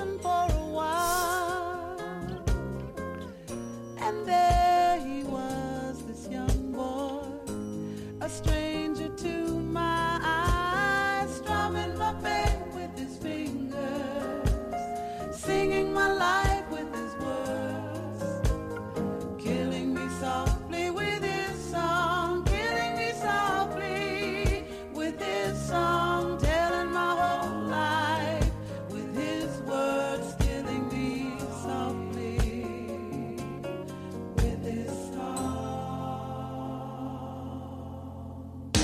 Teatro, cine, conciertos. El show business en Querétaro en Radar News Entertainment. ¿Qué tal? Mi nombre es Olivia Lara y esta es la información de cultura y espectáculos. A 500 kilómetros de Querétaro, en un pueblo ubicado en las altas montañas de Veracruz, se localiza el Parque Medieval Casa Vegas. Sus puertas abrieron en diciembre del 2022 y entre sus principales atractivos se encuentra el Museo de la Tortura, un proyecto impulsado por los monstruólogos queretanos William Nesme y Patricia Paniagua. Los artistas fueron contratados por el gobierno de Orizaba para la creación de este espacio en su demarcación, que originalmente iba a girar en torno a la Inquisición y se iba a ubicar en el ex convento de San José de Gracia. Sin embargo, fue trasladado a Casa Vegas por la temática y la incomodidad que generó este proyecto en cierto sector de la iglesia, Además del Museo de la Tortura Casa Vegas, cuenta con un gran castillo, donde se ubica el Salón Real y una abadía en la que más de 80 artistas locales ofrecen espectáculos temáticos. El Museo de la Tortura se compone de 157 trabajos escultóricos que muestran más de 50 métodos de tortura con víctimas, verdugos y aparatos en tamaño real, así como herramientas, vestuarios, armas, maquetas y una compleja museografía laberíntica con catacumbas, calabozos, cloacas, áreas de ejecución y sonido envolvente que sumerge al visitante en la época.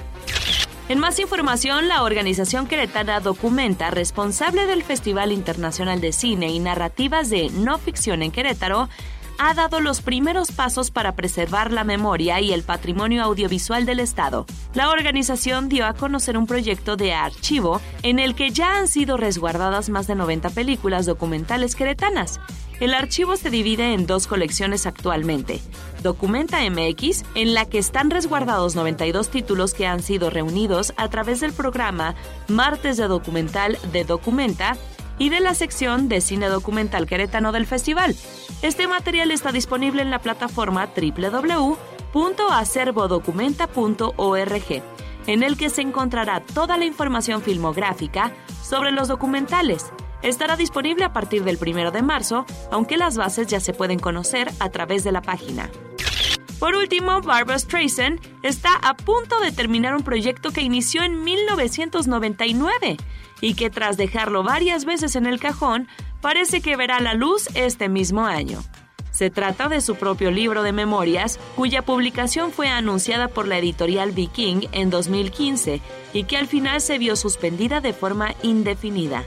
Tras casi una década de espera, la autobiografía de la legendaria actriz, cantante y directora, que lleva por título Mi nombre es Bárbara, esté cada vez más cerca de hacerse realidad para compartir sección en las librerías con otras obras notables como las del príncipe Harry y la actriz Pamela Anderson. Tanto la intérprete como sus colaboradores más cercanos están convencidos de que esa larga travesía habrá merecido la pena, ya que la diva guarda un sinfín de historias y anécdotas sobre sus inicios en el mundo del espectáculo, su incansable activismo político y los secretos de su duradera relación sentimental con el también actor James Brolin, con quien se casó en 1998. Por primera vez, Bárbara escribe personalmente. El libro es como la propia Barbara, sincero, divertido, comprometido y lleno de encanto. Se han escrito docenas de libros sobre Streisand, pero ahora, en Mi nombre es Barbara, ella nos contará su historia en sus propias palabras. Para Grupo Radar, Olivia Lara. La entrevista Radar News. Gracias. Bueno, muy amable, gracias. Son las 7 de la mañana con 46 minutos. Estoy aquí ya platicando con el psicólogo Octavio Torres a propósito de un tema y además que le agradezco infinitamente su participación en este espacio informativo. Bueno, para hablar de un tema que tiene que ver con la infodemia. Me comentaba Octavio Torres, mi querido amigo y psicólogo. Oye, hablemos de este tema. ¿Qué es eso? ¿Con qué se come? ¿De qué se trata? ¿A qué te refieres cuando hablamos de infodemia? Y que investigando ya, buscándole en el San Google, pudimos conocer obviamente que es un término que se emplea para referirse a la abundancia de información sobre un tema en concreto particularmente y que tiene que ver en esta que ya vivimos experiencia de la COVID o del COVID-19, de la pandemia. Y obviamente, pues en estas dos palabras, ¿no? De esta fusión de información y de la epidemia, pues surge este término, este concepto de la infodemia. Saludo con mucho gusto a mi querido Octavio Torres, ¿cómo estás vía Zoom? ¿Cómo te va? Buenos días. Buenos días, Aurelio. Buenos días a ti y a todo tu amable auditorio. Pues sí, efectivamente, como tú lo acabas de mencionar, efectivamente la infodemia o este término eh, sale a la luz o se hace público, pues en toda esta mala experiencia que tuvimos de dos años y más, porque todavía estamos en ello, eh, de la pandemia. esta, esta infodemia no es algo tan nuevo. Ciertamente eh, el aumento de redes sociales y la gran diversidad y la avalancha de información en la cual vivimos hoy en día nos hace caer en excesos de información. Y cuando estábamos en esta cuestión de la pandemia, que estábamos muy atentos a las cifras, al aumento del COVID, en cómo se iba propagando, en donde no teníamos otra forma de enterarnos más que a través de cualquier medio de información, ya sea internet, radio o televisión, pues caímos en este exceso de información y, caímos en una cierta eh, psicosis, en un gran miedo en estar agrandando las cosas. Y fíjate que no es algo nuevo, eh, en este, sobre todo en estos tiempos, pero la infodemia tiene que ver con el exceso de información y no solamente tiene que ver con COVID, como, tiene que ver con cualquier otra cosa. A nuestro amable auditorio que nos está escuchando en este momento y que nos está viendo también a través de nuestros canales, eh, les quiero, les quiero comentar que eh, la infodemia es esta, este exceso de atención que le ponemos a algo. Y por eso yo ponía especial atención, Aurelio, en esta cuestión. Si bien es cierto, ahorita en este, en este momento estamos informando a través de un medio de información, a través de un noticiero. Pero cuando tú le pones excesiva atención a, a las malas noticias, ahorita estamos viviendo una situación muy compleja respecto a la situación de Turquía. Eh, la crisis, la inseguridad, no podemos negar que eso existe ni, ni tampoco es tan bueno desinformarnos, pero cuando estamos todo el día clavados en esa información, nos intoxica. A todo aquello que le ponemos atención, Aurelio, crece. Sí, sí, sí, si tú le pones atención al achaque, crece tu achaque. Si tú le pones atención al chisme, crece. Y a lo que le pones desatención, obviamente desaparece o se desvanece. Pero si lo ponemos en una, en una perspectiva positiva, Aurelio, y que fíjate que te quiero mencionar y un breve paréntesis. ahorita hablamos de lo, de lo positivo, ¿eh? Ahorita me dices de lo positivo. Eh, gracias a esta, a esta atención que nos han puesto gran parte de nuestro auditorio, después de que hemos hecho las eh, conversaciones, eh, estas reflexiones a través de tu noticiero que tiene una gran función social. He tenido muchas llamadas de personas pidiéndome información, buscando ayuda, precisamente porque le ponen atención a su problema. Sí, sí, sí. Y te agradezco porque finalmente el noticiero está teniendo una función social importante que es ayudar, informar, crecer. Y que no solamente es el noticiero que dice malas noticias, sino a partir de este espacio podemos generar buenas noticias, grandes entrevistas, gente que eh, ha estado colaborando contigo y que viene a aportar y a sumar algo nuevo a la sociedad, algo nuevo a Querétaro. Así es. Y en estas malas noticias, pues bueno, si le ponemos excesiva atención a la información de la mañanera y de cosas que a veces no son buenas, que son demasiado enfermas, no porque no haya información buena ahí, también la hay. Sí. Pero cuando le ponemos demasiada atención a eso negativo, eso negativo crece en nosotros. Si le pones atención a algo bueno o algo positivo, crece. Mira, Aurelio, eh, tenemos muchas amas de casa que nos escuchan. Cuando le ponen atención a una plantita, a una plantita, ¿cómo crece esa plantita? Cuando le pones atención a la mascota, también la mascota se vuelve bonita, se pone bonita, se pone feliz. Tú llegas y tu mascota sea perrito, gatito, hasta los pajaritos, es más, hasta los peces, cuando te ven o te sienten cercanos, se ponen muy contentos y buscan tu atención. Sí, sí, sí, sí. si tú le pones atención a tu pareja, a tu hijo, a tu hija, a, en lo que estás haciendo, enfocas totalmente tu energía a algo positivo. Pero si tú le pones la atención a algo negativo, también crece. Claro.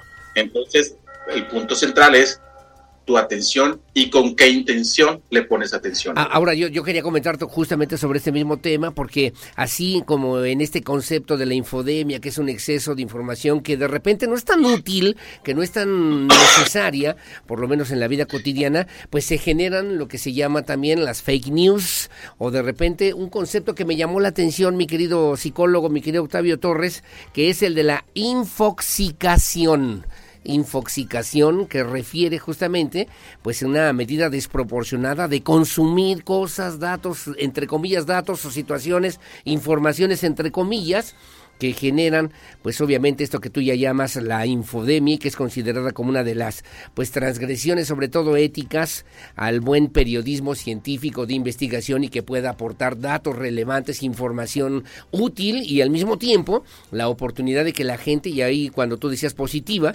la gente vaya generando este equilibrio, la ciudadanía, las radioescuchas, los televidentes, este equilibrio entre lo que necesita, exige, requiere y recibe de los medios de comunicación mi querido Octavio Torres.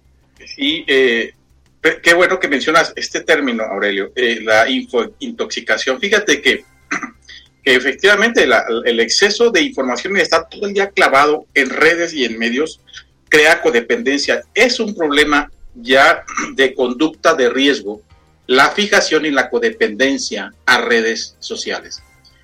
Y en eso que le pones atención, sobre todo a, los, a la parte negativa, esas falsas noticias y pues los que estamos involucrados en redes es parte de nuestra vida, tampoco vamos a satanizar las cosas. Sí, claro. Sí vemos una gran cantidad de notas, sobre todo del espectáculo o de gente famosa o, de gente que está expuesta, que, que, es una figura pública, desde el chisme y una gran cantidad de noticias falsas, política, espectáculos, deportes, porque crea el morbo, y el morbo que es llamar la atención. Y desvirtúa, desvirtúan las, claro, desvirtúan las fuentes confiables, la información verídica, mi querido Octavio. La objetividad de la información. Si algo yo quiero resaltar, y, no es porque eh, estemos conversando, es la objetividad de la información que has manejado siempre en este espacio noticiero, que tiene que ver con tus principios éticos y también morales aunque a veces no nos gusta mucho hablar de esto, pero es necesario y es urgente, porque a partir de ahí estamos viendo la veracidad y la verdad de la información. Es difícil hablar siempre que es la verdad, ¿no? No vamos a entrar en este debate.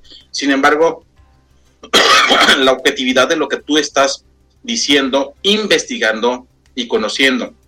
De ahí que cuando estamos interesados en una nota periodística, política, informativa, la fuente, el origen de esa información, asimismo sean redes sociales, para verificar la verdad de esto o la mentira.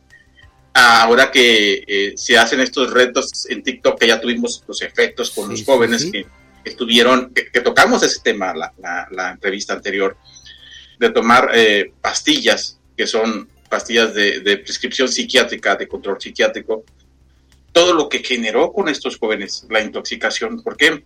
Porque no hay información. Y el seguir en exceso a un TikToker o a un YouTuber que te da información que lo que busca es entretener y llamar la atención, que los hay muy buenos y que dan mucha información y que hacen su trabajo muy bien y muy profesional, pero también hay muchos que efectivamente lo que te hacen es robar el tiempo. Las redes sociales y el exceso de información te roba, te, te absorbe tiempo, te distrae de elementos muy importantes como es en el día a día y estar anclado y concentrado en tus actividades de trabajo, escuela, familia, amigos que también es importante que le pongas atención. Nos quedan dos minutos, pero quiero tratar rápidamente ese tema porque me parece que justamente esta infodemia que puede propagar errores, que puede generar desinformación, que puede generar incluso hasta rumores, bueno, pues te ocupa todo el tiempo con el telefonito en la mano y que vamos a la reunión y que vamos a ver a la abuela, a la tía, a la suegra y a, a la hermana, a la esposa. ¿Cuántas veces hemos visto que estamos en el restaurante sentados en una que se supone tendría que ser una conversación y estamos viendo el teléfono a ver qué fue lo que publicó Juanita, si ya desayunó huevos con jamón, o si Juanita ya se compró unos tenis nuevos, o si Juanita ya salió también uh, de viaje o de paseo, que son situaciones que te saturan pero que no te genera ninguna información que, te, que realmente te pueda servir, que pueda ser de utilidad, mi querido, mi querido psicólogo, finalmente. Sí te distrae. ¿Y cuántas reuniones familiares están hoy, sobre todo las nuevas generaciones, no, no satanizo ni tampoco sobre etiqueto? Hay una reunión familiar, una reunión social y todos están eh, clavados en el celular, menos en la conversación y en la eh, eh, convivencia cara a cara, en, lo que está presente. Y en una conversación, no, no digamos con amigos o inclusive una cita importante, una reunión de trabajo donde el celular y redes te atrapan la atención y a veces es mera distracción y trivialidad. Ojo con ello, hay que poner atención a qué le pongo atención y a qué le quiero poner atención. Hablábamos de nuestra salud, Aurelio, le estamos poniendo atención a nuestra salud, ¿sí? El cuerpo grita lo que la mente calla y cuando algo nos enferma es que a algo no le estamos poniendo atención. De ahí que los invito a tu auditorio, a tu amable auditorio, que ponga atención y voy a repetir mi número de contacto, Aurelio. Por favor, y tus redes. Eh, las personas que requieran ayuda y atención psicológica, emocional, es al teléfono 4421 08 4889. Repito, 4421 08 4889. Me mandan un WhatsApp y con mucho gusto, como lo he hecho en repetidas ocasiones, nos ponemos en contacto y les puedo dar la orientación y la atención profesional adecuada. Y esto es muy importante. Y gracias por esta función social y este espacio que suma a la información en Querétaro. Y que hay cosas más importantes, más relevantes. Alguna vez vi en algún restaurante, en algún lugar, eh, aquí no hay wifi o wifi, mi querido Octavio Torres, van a tener que platicar entre ustedes en esta ocasión aquí frente a frente en la mesa, cuando vamos a desayunar, cuando vamos a comer y cuando vamos a compartir los sagrados alimentos con nuestros seres queridos. Mi querido Octavio, ¿quieres agregar algo finalmente en un segundo? Pues muchas gracias al auditorio, muchas gracias a tu atención y que deseando que la atención que viene en este día y lo que vas a poner en este día, amable auditorio, que nos está viendo y escuchando, sea una, una atención que sume y que agregue algo positivo y algo bueno a tu vida. Y si tienes que corregir algo, también ponle atención para que lo corrijas a partir de ahorita. A partir de ya. Gracias, Muy buenos días. Gracias, psicólogo. Te mando un abrazo. Salud, que tengas bonito fin de semana, amigo. Igualmente, buen fin de semana a ti y buen fin de semana a nuestro auditorio. Muchas gracias. Son las 7 de la mañana con 59 minutos. 7.59. Gracias, es el psicólogo Octavio Torres. Para que usted también se ponga en contacto con él si así lo requiere. Como siempre, muchas gracias. Antes de irnos a la pausa, soy el eh, señor Aurelio. Buen día, soy seguidor de su noticiero desde que estaba en otra estación. Me da mucho gusto que existan comunicadores tan sensatos y además ayude pasando las denuncias ciudadanas. Es por ello que aprovecho esta entrevista, que me atrevo a hacer también este comentario. En días pasados me quedé sintonizando un rato más su estación, su estación radar y qué desilusión tan grande al escuchar un programa con dos señoritas, pero una de ellas eh, con una, un comentario desafortunado eh, con ofensas hacia las personas gordas, ah, obesas, algo que en mi forma de pensar y en la de cualquier otra persona se me hizo humillante y despectivo para las personas de esta condición, diciendo que no hay pretextos, que son culpables de su falta de disciplina y que por esa razón incluso pues no les daban trabajo por su constitución física, dejando de lado la capacidad intelectual de las personas gordas o gorditas en su dicho y que fue muy lamentable que una persona que es líder de opinión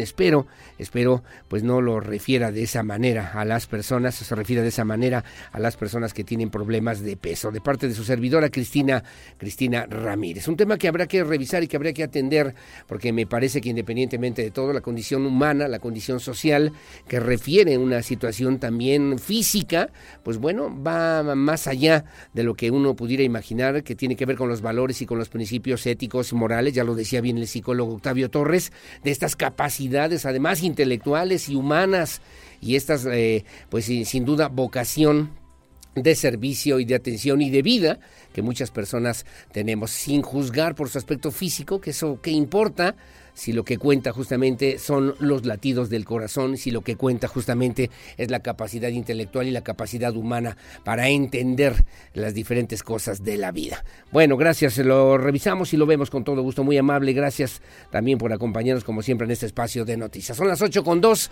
hacemos la pausa, de regreso voy a platicar aquí con el licenciado Miguel Trejo, es presidente del Instituto Mexicano de Ejecutivos de Finanzas, ¿qué nos depara en este 2023? ¿Cómo le pinta a usted?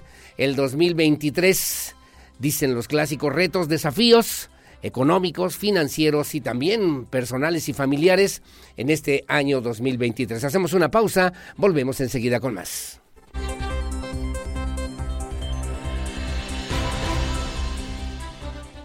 La entrevista Radar News.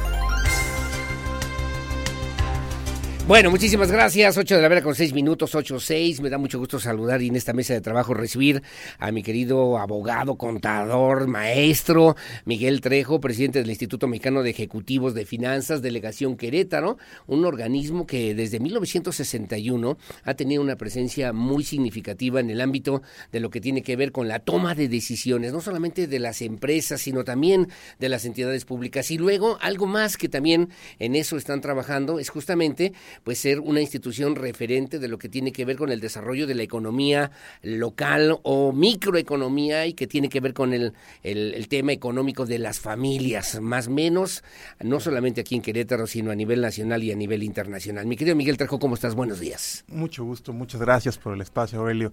Este, muy bien. Al contrario, delegado en Querétaro, ¿no? Delegado en sí, es correcto. Nos nombran presidentes, pero al final es un solo instituto a nivel nacional y en realidad somos más bien un delegado, ¿no? Con nombre presidente. Que eres licenciado en contaduría. En, en administración, estudio leyes, este maestro en finanzas.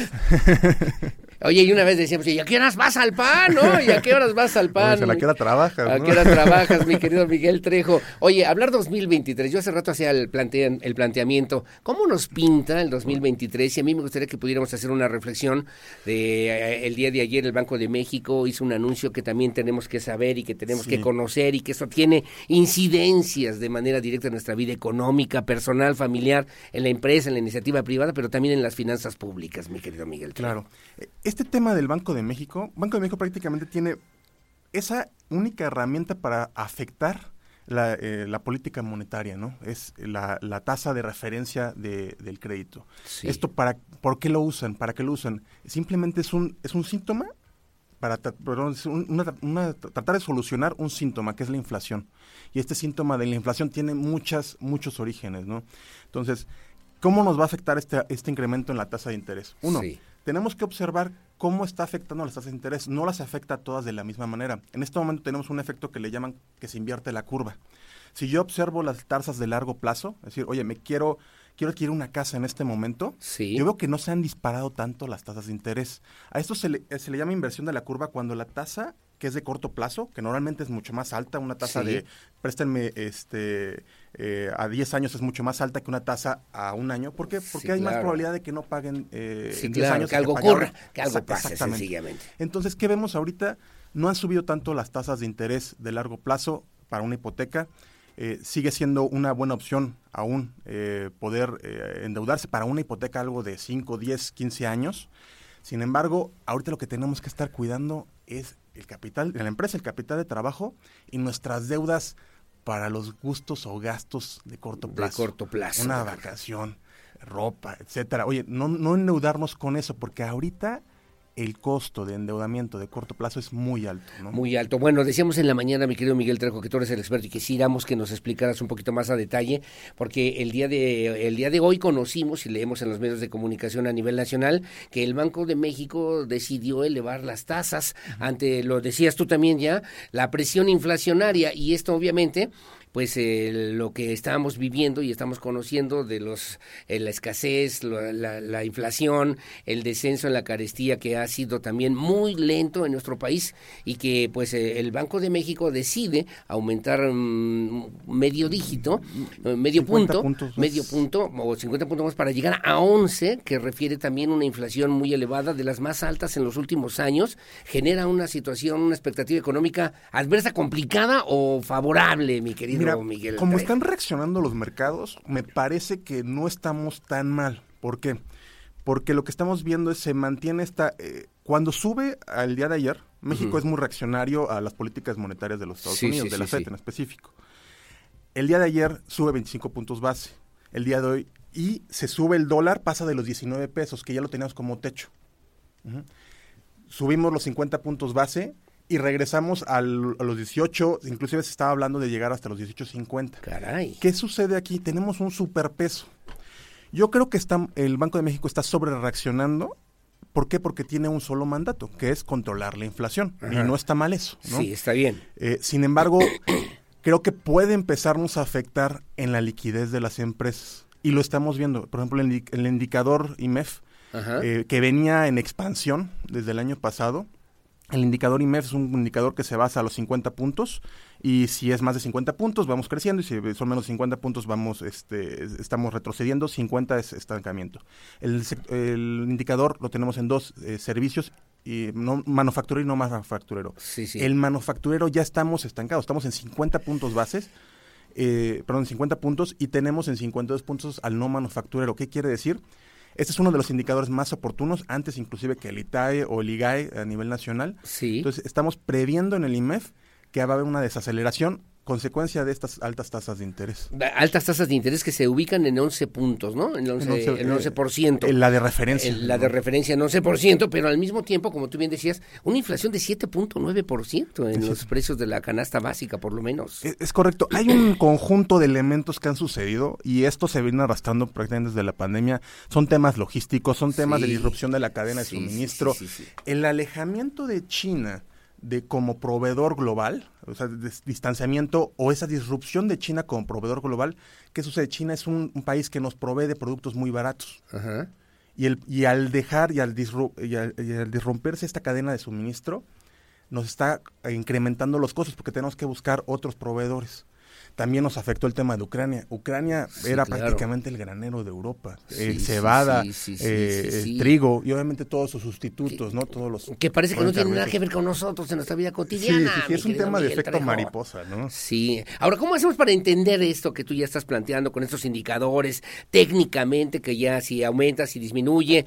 ¿Cómo, cómo hacemos para entender qué es lo que debemos nosotros hacer en este 2023? ¿Cómo estaría, cómo supones que pueda estar la economía, la economía de las y los mexicanos en este 2023? Y la otra que también te quiero preguntar, ¿un gobierno puede incidir, puede mover, puede modificar, puede hacer en este movimiento de, eh, para el control de la inflación, puede tomar esas determinaciones y estas generan realmente riqueza, plusvalía, beneficios para la ciudadanía, Miguel Trejo? El control, de, el control eh, por gubernamental de los precios históricamente ha sido contraproducente. O sea, se puede hacer, buscar con buena voluntad que, que, haya una coordinación con el sector empresarial para que no suban los precios. Es un tema meramente de político. discurso político, porque no, no vas a poder afectar el mercado y más un mercado globalizado en el que ya está México. Entonces, es muy difícil que podamos controlarlo con discurso político y menos a través de decretos. Ahora, estatizar una economía, te pregunto, estatizar una economía donde además el ejército mexicano es el encargado, el responsable de hacer carreteras, de obras importantes de miles de millones de pesos en un aeropuerto, administrarlo, coordinarlo, una línea aérea también en el ejército. Eh, eh, digo yo, estatizar, si, si me vale el, término, mi querido Miguel Trejo. Mira, el tema de, que el gobierno incursione en, en el sector privado, digamos, a, a, competir dentro del sector privado es complicado. porque Porque no tiene el incentivo que tiene la iniciativa privada, que es generar utilidades. Sí, sí, sí, sí, sí, claro. Entonces, históricamente, inclusive, por ejemplo, lo podemos ver en China. En China tienen una gran cantidad de empresas estatales. Los márgenes de utilidad que producen las empresas estatales, sus retornos sobre activos de empresas estatales contra las de empresas este, privadas, 100% o, o parcialmente, son casi del doble. Entonces, si son empresas que normalmente tienen menos márgenes de utilidad con los mismos riesgos, hay más probabilidad de insolvencia. Entonces, podemos tener una serie de empresas que se vuelvan una carga para el gasto público. O sea, el gobierno, yo me acuerdo de las viejas, de las tesis, pues, del liberalismo económico, del dejar hacer, dejar pasar, laissez faire, laissez passer, ¿no? Pero, pero el, el punto es que el gobierno tendría que invertir donde no es negocio para la iniciativa privada, Miguel. Eh, en una parte el gobierno tiene que invertir en cuestiones donde, porque la verdad el libre mercado tiene sus limitantes. Sí, sí, sí, claro. el libre mercado no le va a llevar este agua o luz a una población de 50 habitantes, porque no es, no es negocio. no es negocio, sí, sí. Entonces, el libre mercado no soluciona todo por sí solo. O sea, tiene que haber una regulación, sí. Sí. Y tiene que haber elementos que le permitan un andamiaje, el, sector público tiene que, generar el andamiaje para que funcione el, libre mercado, ¿no? Eh, yo lo veo como, como un toro que hay que ponerle sus, sus, este, su, camino, redil, ¿no? Su, su, redil. Su redil, su para que pueda seguir por ese lugar, por ese tema. Pero eh, en términos así, más allá de lo que pueden ser los temas políticos, eso estamos viviendo en nuestro país. Hay esa posibilidad de que México siga teniendo una economía que puedan disminuir los niveles de inflación, que puedan también controlarse, por lo menos aumentar el consumo, generar empleos, alternativas económicas. Preocupa el tema de inflación porque se han, se han eh, de, tomado decisiones fuertes y que duelen en el incremento en las tasas Sí, de interés sí, sí. ya de hace unos 7, siete, 8 meses y no hay efectos que detengan la inflación. Sigue la inflación, siguen, eh, la economía sigue, eh, como lo dicen los economistas, eh, caliente, o sea, está, está sobrecalentada la economía y no se logra frenar estos, eh, los elementos que están generando la inflación.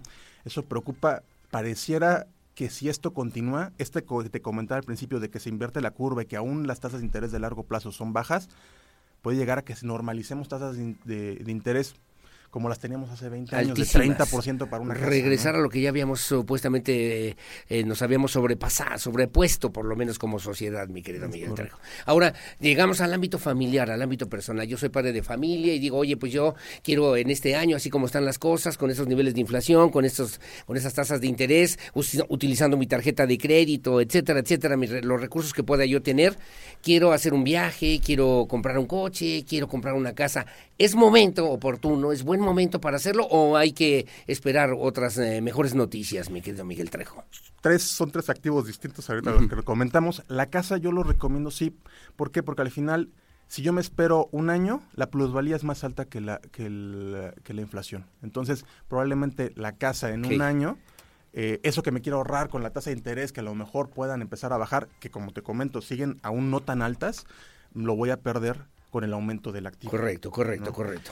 El auto, eso ya dependería mucho. Y la, la verdad es que entre, entre más puedan financiar el, el porcentaje del auto, entre más consigan que el financiamiento sea eh, por parte del auto, de, de la, de, la, de la agencia, que es muy difícil, porque ahorita con, el- con la disrupción de las cadenas de suministro, el Sí, problema de es conseguir China. autos, Sí, ¿no? claro.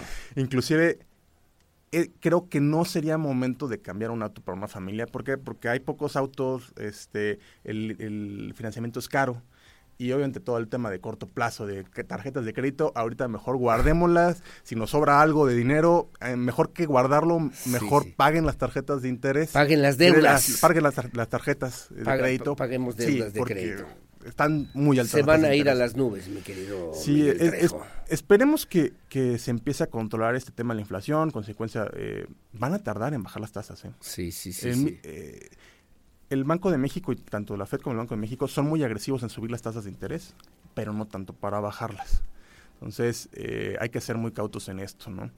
Muy cautos, muy puntuales, muy ordenados y luego de repente si además el dinero es poco, el recurso es muy escaso, de repente gastarlo ahora que viene el 14 de febrero, el Día de las Madres y todo eso y de repente decimos, bueno, pues ya vendrán tiempos mejores, mi querido Miguel, y cuidado, ¿no? Hay que poner atención. Sí, sí. Hay que poner atención. Hay muchos elementos de incertidumbre ahorita en el mercado. La verdad es que poder predecir algo ahorita es complicado. Lo que sí es que hay mucha incertidumbre, muchos elementos de riesgo y de que pueden generar, detonar en algo bastante complicado, ¿no? Como diría mi abuelita, o sea, de viajar ya ni hablamos.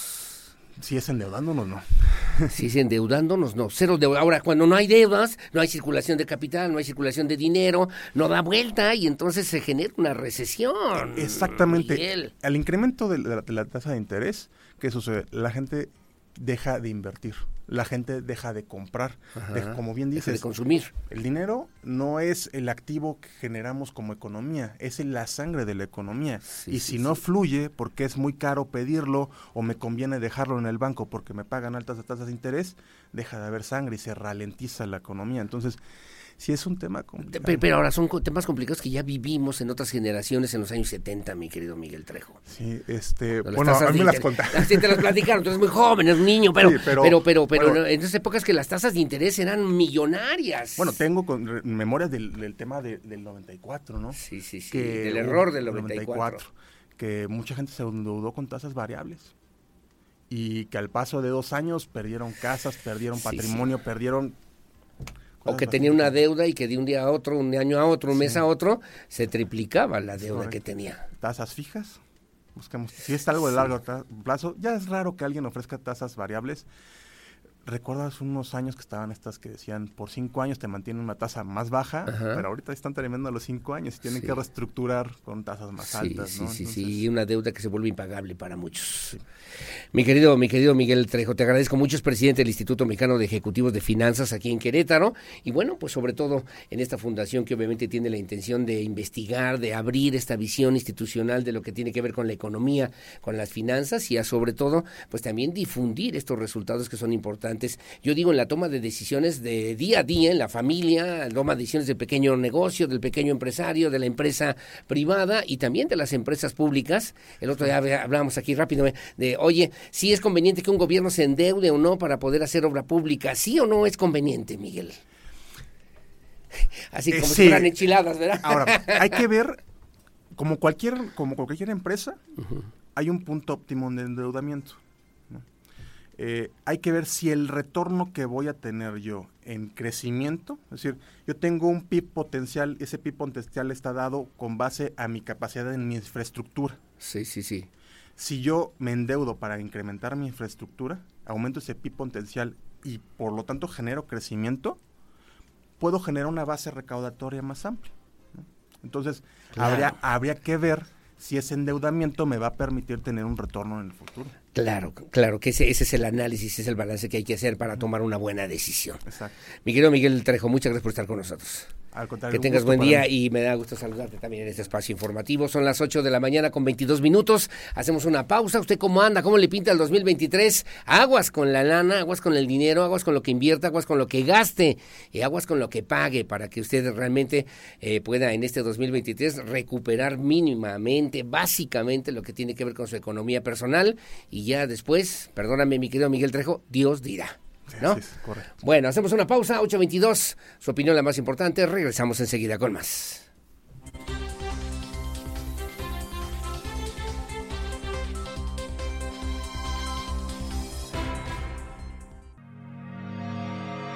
Las noticias que mueven a Querétaro en Radar News Primera Emisión con Aurelio Peña. Continuamos. 107.5 FM Radar y Radar TV Canal 71, la tele de Querétaro. Bueno, muy amable, gracias. Las 8 de la mañana con 30 minutos, 8.30. Y bueno, ojalá que también podamos platicar con el licenciado Miguel Trejo en algún momento o hablar también, a ver si invitamos a algún fiscalista si quieres, la semana que entra, mi querida Lucía, vamos a programarlo para que nos pueda hablar del tema de la factura CFDI 4.0, que no le entendemos. Sí, hombre, con mucho gusto. Gracias, Leonardo Favela, muy amable, gracias como siempre. Eh, y aquí atentos también a esta situación aquí en Querétaro. Bueno, Gracias. Oiga, le comento a usted que, por cierto, y a propósito, hace ratito hablábamos de la de, de, si un gobierno, por ejemplo, puede pedir o debe solicitar un crédito. Ayer hablábamos de Cadereyta, 50 millones de pesos para pagar laudos, ¿no? Para pagar, eh, digamos, eh, eh, situaciones que jurídicamente perdió por una mala aplicación de una política laboral, pues, ahí en Cadereyta, y tiene que pagarle a los trabajadores a los que les debe 50 millones de pesos.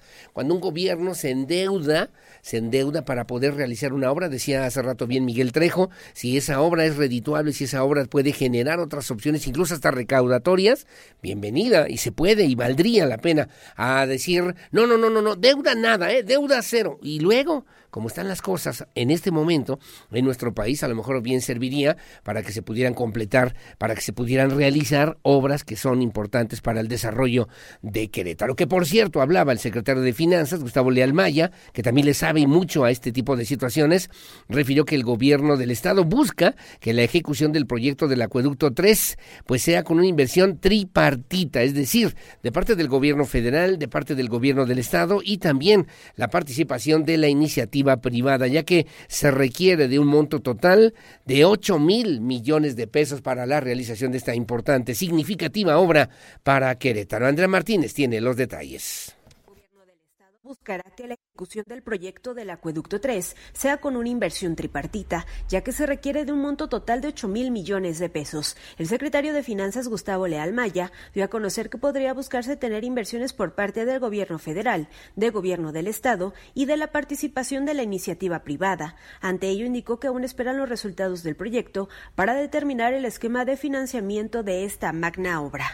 Lo que pasa es que puede buscarse una tripartita, ¿no? Este, en particular, este, federal, estatal hasta eso hay alternativas de, de, poder este, financiar ese proyecto. Sin embargo, tenemos que esperar primero el proyecto ejecutivo y segundo, esperar también el permiso de la CONAGI. ¿no? Leal Maya recordó que hasta el momento ya se han destinado 100 millones de pesos para la elaboración del proyecto ejecutivo del Acueducto 3. Reiteró que este proyecto se encuentra aún en proceso y se está a la espera de obtener los permisos de la Comisión Nacional del Agua, los cuales estiman que estén liberados en los próximos dos meses. Para Grupo Radar, Andrea Martínez.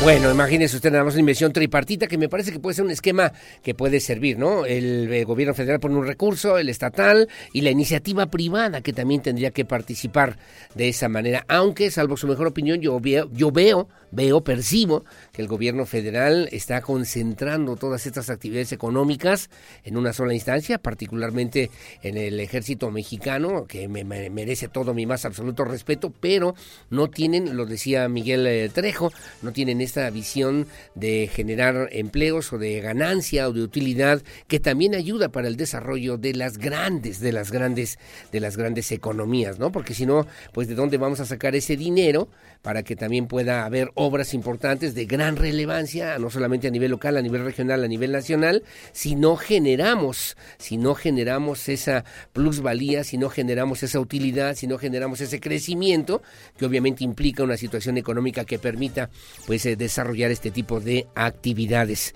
Actividades como en una familia, solamente una sola persona es quien aporta dinero, quien aporta recursos, quien tiene un salario, tiene un sueldo, en fin, y son siete y los otros pues no, se puede hacer mucho, no se puede hacer mucho porque pues el ingreso económico es muy limitado, ¿no? Muy limitado. Cuando hay dos, bueno, pues se puede acompañar. Hay tres, mejor. Cuando hay cuatro, pues todavía mucho mejor para que se pueda lograr un mejor desarrollo en el crecimiento económico de las familias, de las personas y también a nivel a nivel social. Bueno, también otro tema que ha distinguido a Querétaro es en el asunto de los gobiernos digitales, en el que ha insistido mucho el gobierno de Querétaro que encabeza Mauricio Curi González. Bueno, ayer y hoy se está realizando aquí en Querétaro este foro, este foro de gobiernos digitales en el centro de congresos aquí en Querétaro. Acudió en representación del gobernador Mauricio Curi González, el secretario particular Josué Guerrero Trápala, el Chepe, bueno, pues para señalar y referir que el objetivo es justamente compartir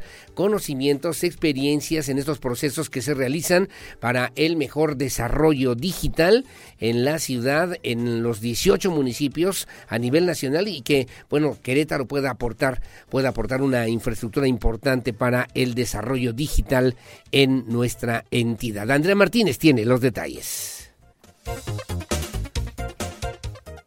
El secretario particular del gobernador José Guerrero Trápala llevó a cabo la inauguración del Foro de Gobiernos Digitales que se realizará este 9 y 10 de febrero en el Querétaro Centro de Congresos, el cual tiene por objetivo compartir conocimiento y experiencias de los procesos que se realizan para el desarrollo digital en una ciudad o un país. En su mensaje destacó que la Unión Europea, a través de sus autoridades acreditadas en el país, reconoce que Querétaro es un modelo a seguir en materia de digitalización, por lo que reiteró el Estado sigue siendo punta de lanza y un referente a nivel nacional y mundial de gobiernos que le imprimen esfuerzo, inversión, tiempo, recursos e innovación. Lo que se está haciendo para que nuestros gobiernos sean pues cada vez más avanzados y estén a la altura de lo que las circunstancias exigen. Quiero reconocer de igual manera los esfuerzos de mis compañeros Gustavo Leal en finanzas en este tema tan específico, tan importante para esta administración que es el gobierno digital y también de Toño Rangel en planeación y participación ciudadana en los avances en mejora regulatoria.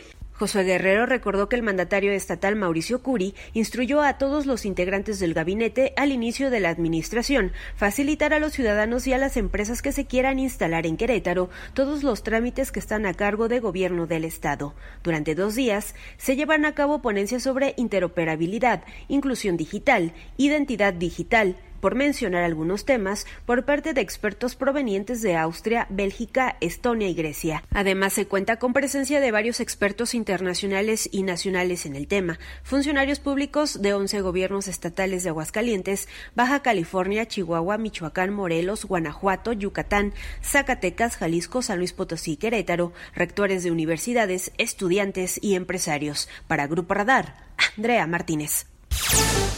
Bueno, muy amable, gracias Andrea Martínez y obviamente eh, pues eh, sobre esta situación el gobierno del estado a propósito de la digitalización, bueno pues eh, también generando este tipo de alternativas que sin lugar a dudas van a potenciar el desarrollo económico que se pueda lograr aquí en Querétaro. Yo me acuerdo cuando alguna vez en el, era secretario de Desarrollo Económico en la época de Enrique Burgos, don Abel Baca Atala, uh, sabía mucho, pero él en algún momento que tuvimos oportunidad de estar cerca, me decía, tenemos que hacer que podamos decir todo lo que hay, todo lo que es, todo lo que se hace, todo lo que tiene Querétaro en números. A ver, hay que decirlo, ¿cómo lo diríamos?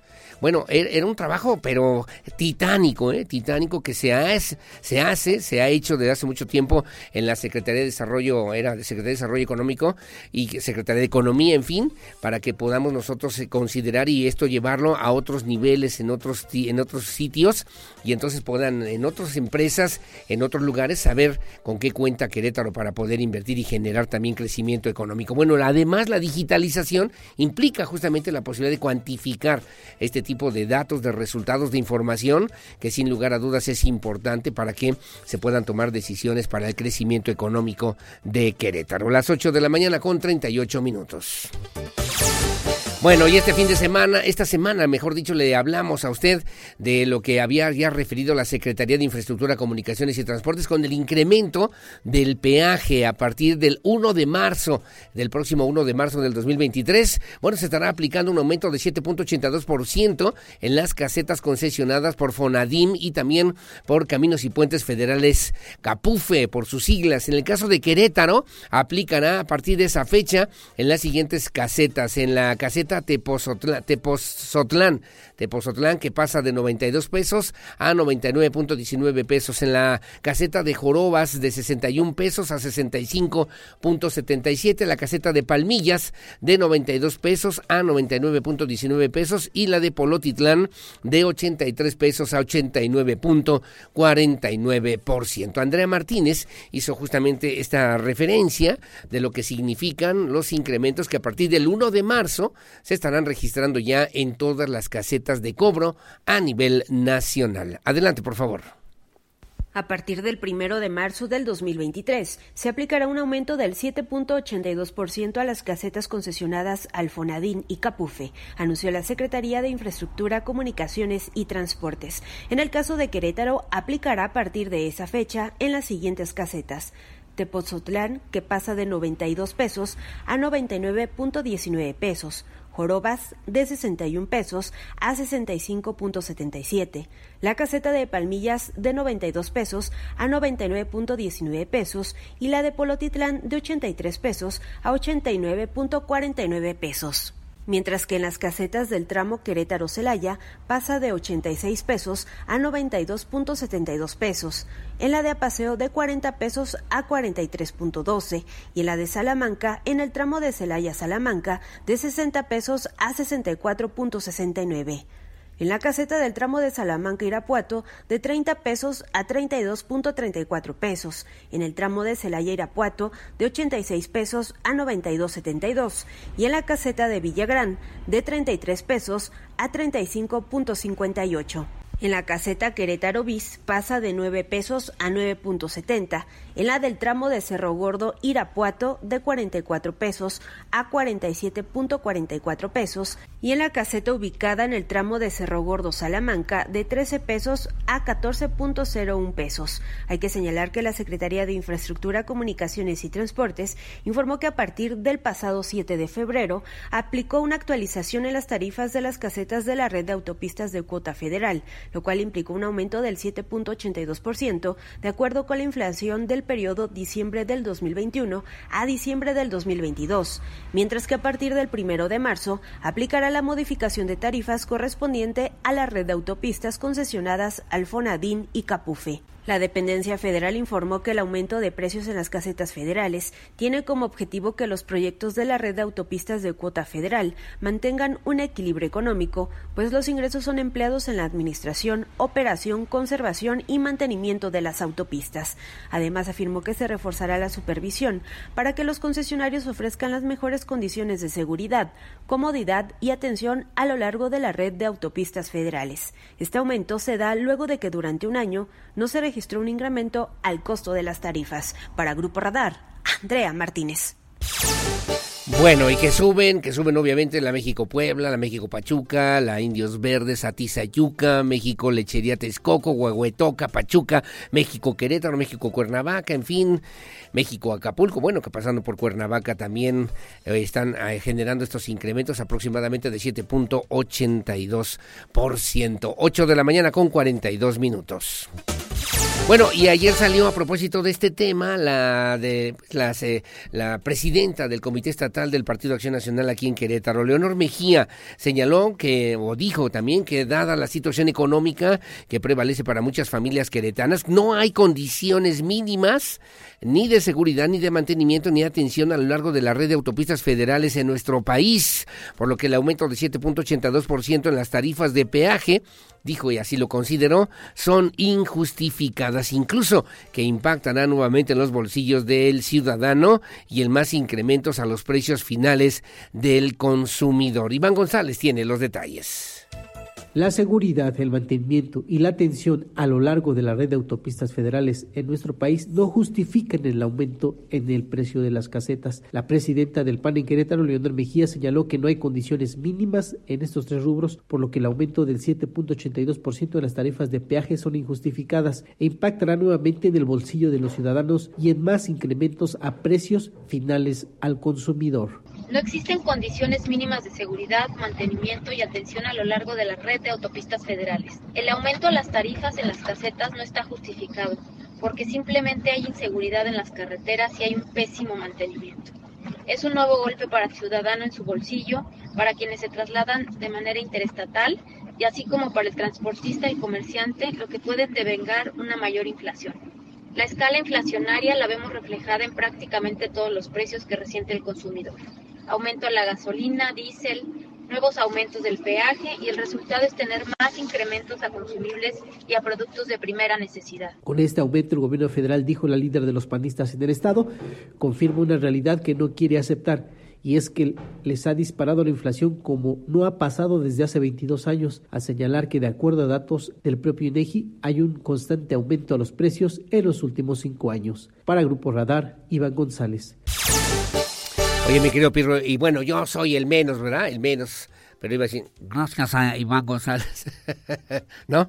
Gracias. Bueno, es que la gripa y todas estas enfermedades que generan también los cambios bruscos de temperatura, hay que atenderlas, hay que cuidarse y no, no, pues no tomarlas tan a la ligera, ¿eh? Porque mire, generan también estos efectos adversos. Finalmente es un sondeo, Iván González, con transportistas, automovilistas que van a cruzar por las casetas. Muchos de ellos dijeron estar inconformes con el aumento de la tarifa de peaje, ya que pues esto encarece sin lugar a dudas el costo de los traslados carreteros. Esto impacta de manera directa en el aumento en el precio a los productos del consumidor, además de señalaron también que las carreteras sí, la seguridad es pésima, las carreteras en pésimas condiciones, ¿no? Dan vergüenza, por lo que el aumento parece hoy nuevamente en este 2023 injustificado. Así lo refirieron nuestros amigos de la audiencia de Radar News y esto fue lo que le contestaron a mi compañero Iván González. Adelante, por favor que cruzan por la caseta de Celaya Cuota están inconformes con el aumento de la tarifa en el peaje. El señor Arturo Robles, transportista, señaló que esto encarece el costo de los traslados carreteros e impacta en un aumento en el precio de los productos al consumidor final. De por sí, los fletes son muy baratos y aumenta la caseta, aumenta el combustible. Se encarecen los productos de primera necesidad, lo que se transporta. Por ejemplo, esta empresa transporta desechables, y al haber más incrementos, pues este, pues tiene que subir de precio, ¿verdad? Por su parte, el señor Hugo Pérez señaló que las carreteras y la seguridad es pésima, por lo que el aumento es un justificado. Muy, muy malo, porque pues las carreteras están en pésimas condiciones, la inseguridad al tope y ellos suben y suben. Ahora pues el diésel igual sube, los fletes están por los suelos, refacciones de los carros muy caras y pues ya no hay para dónde hacerse el transporte. Para Grupo Radar, Iván González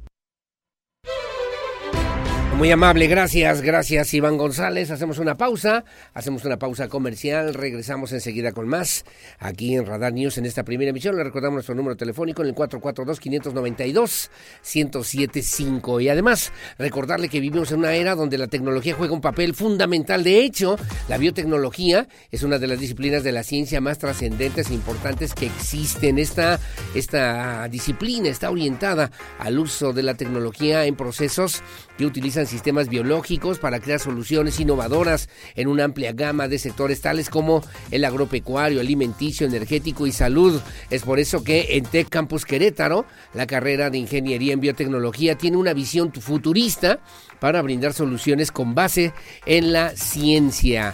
Al egresar podrás desarrollarte en distintas áreas de una organización, tales como la parte de innovación, desarrollo de productos, procesos biotecnológicos en la industria farmacéutica. Además, crear emprendimientos con base biotecnológica para las áreas de alimentos, farmacéutica, agroalimentario y ambiental. O bien, desarrollando nuevas tecnologías en centros de investigación públicos y privados. Si deseas contribuir al bienestar de la humanidad, y del planeta, además te apasiona la tecnología, este puede ser tu camino. De hecho, en la carrera de biotecnología en el TEC Campus Querétaro.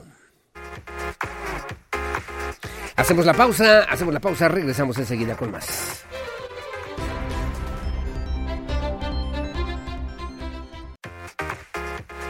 Bueno, gracias, eh, muy amable como siempre. Gracias, son las 8 de la mañana con 52 minutos. Ve a cualquiera de los centros de atención a clientes, distribuidores autorizados Telcel y cadenas comerciales porque continúan los descuentos en prepago y postpago. Estrena los mejores smartphones en Telcel con hasta el 56% de descuento. Además, se recarga 100 pesos en la compra de tu amigo Kit. Te regalamos 200 pesos más y te llevas redes sociales sin límite y eh, GB también para navegar navegar, O si lo prefieres, visita la tienda en línea www.telcel.com, diagonal tienda, para que conozcas el catálogo más extenso de marcas y modelos disponibles, opciones de portafolio y todos con 12 meses de garantía, así como también excelentes promociones que podrás pagar a meses sin intereses y sin costo de envío hasta la puerta de tu casa. Recuerda que si es 5G, es Telcel, la mejor red con la mayor cobertura y velocidad.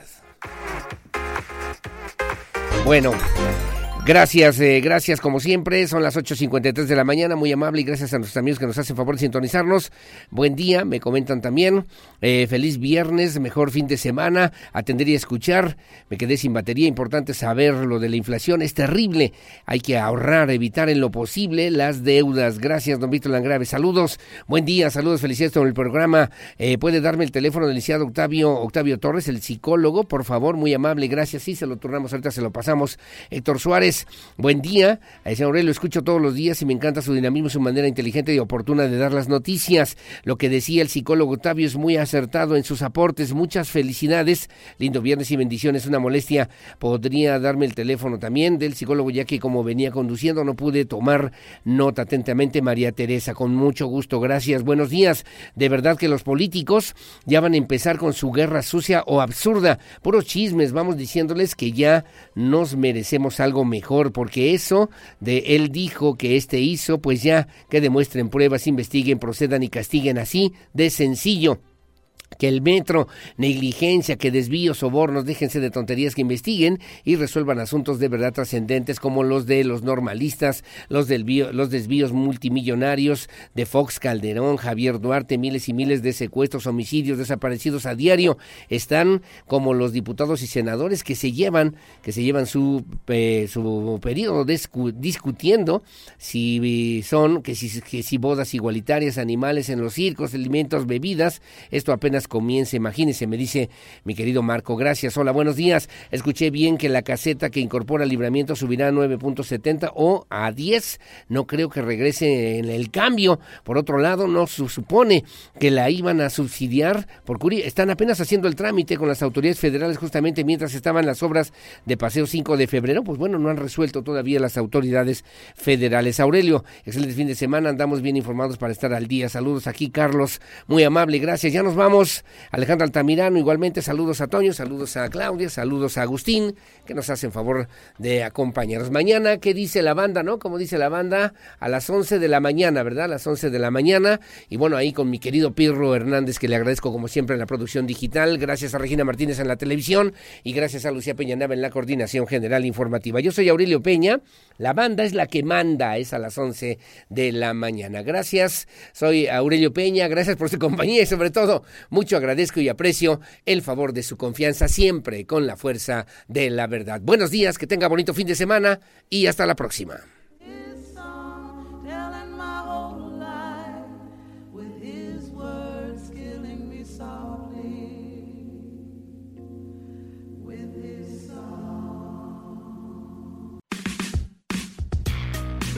Lo ves.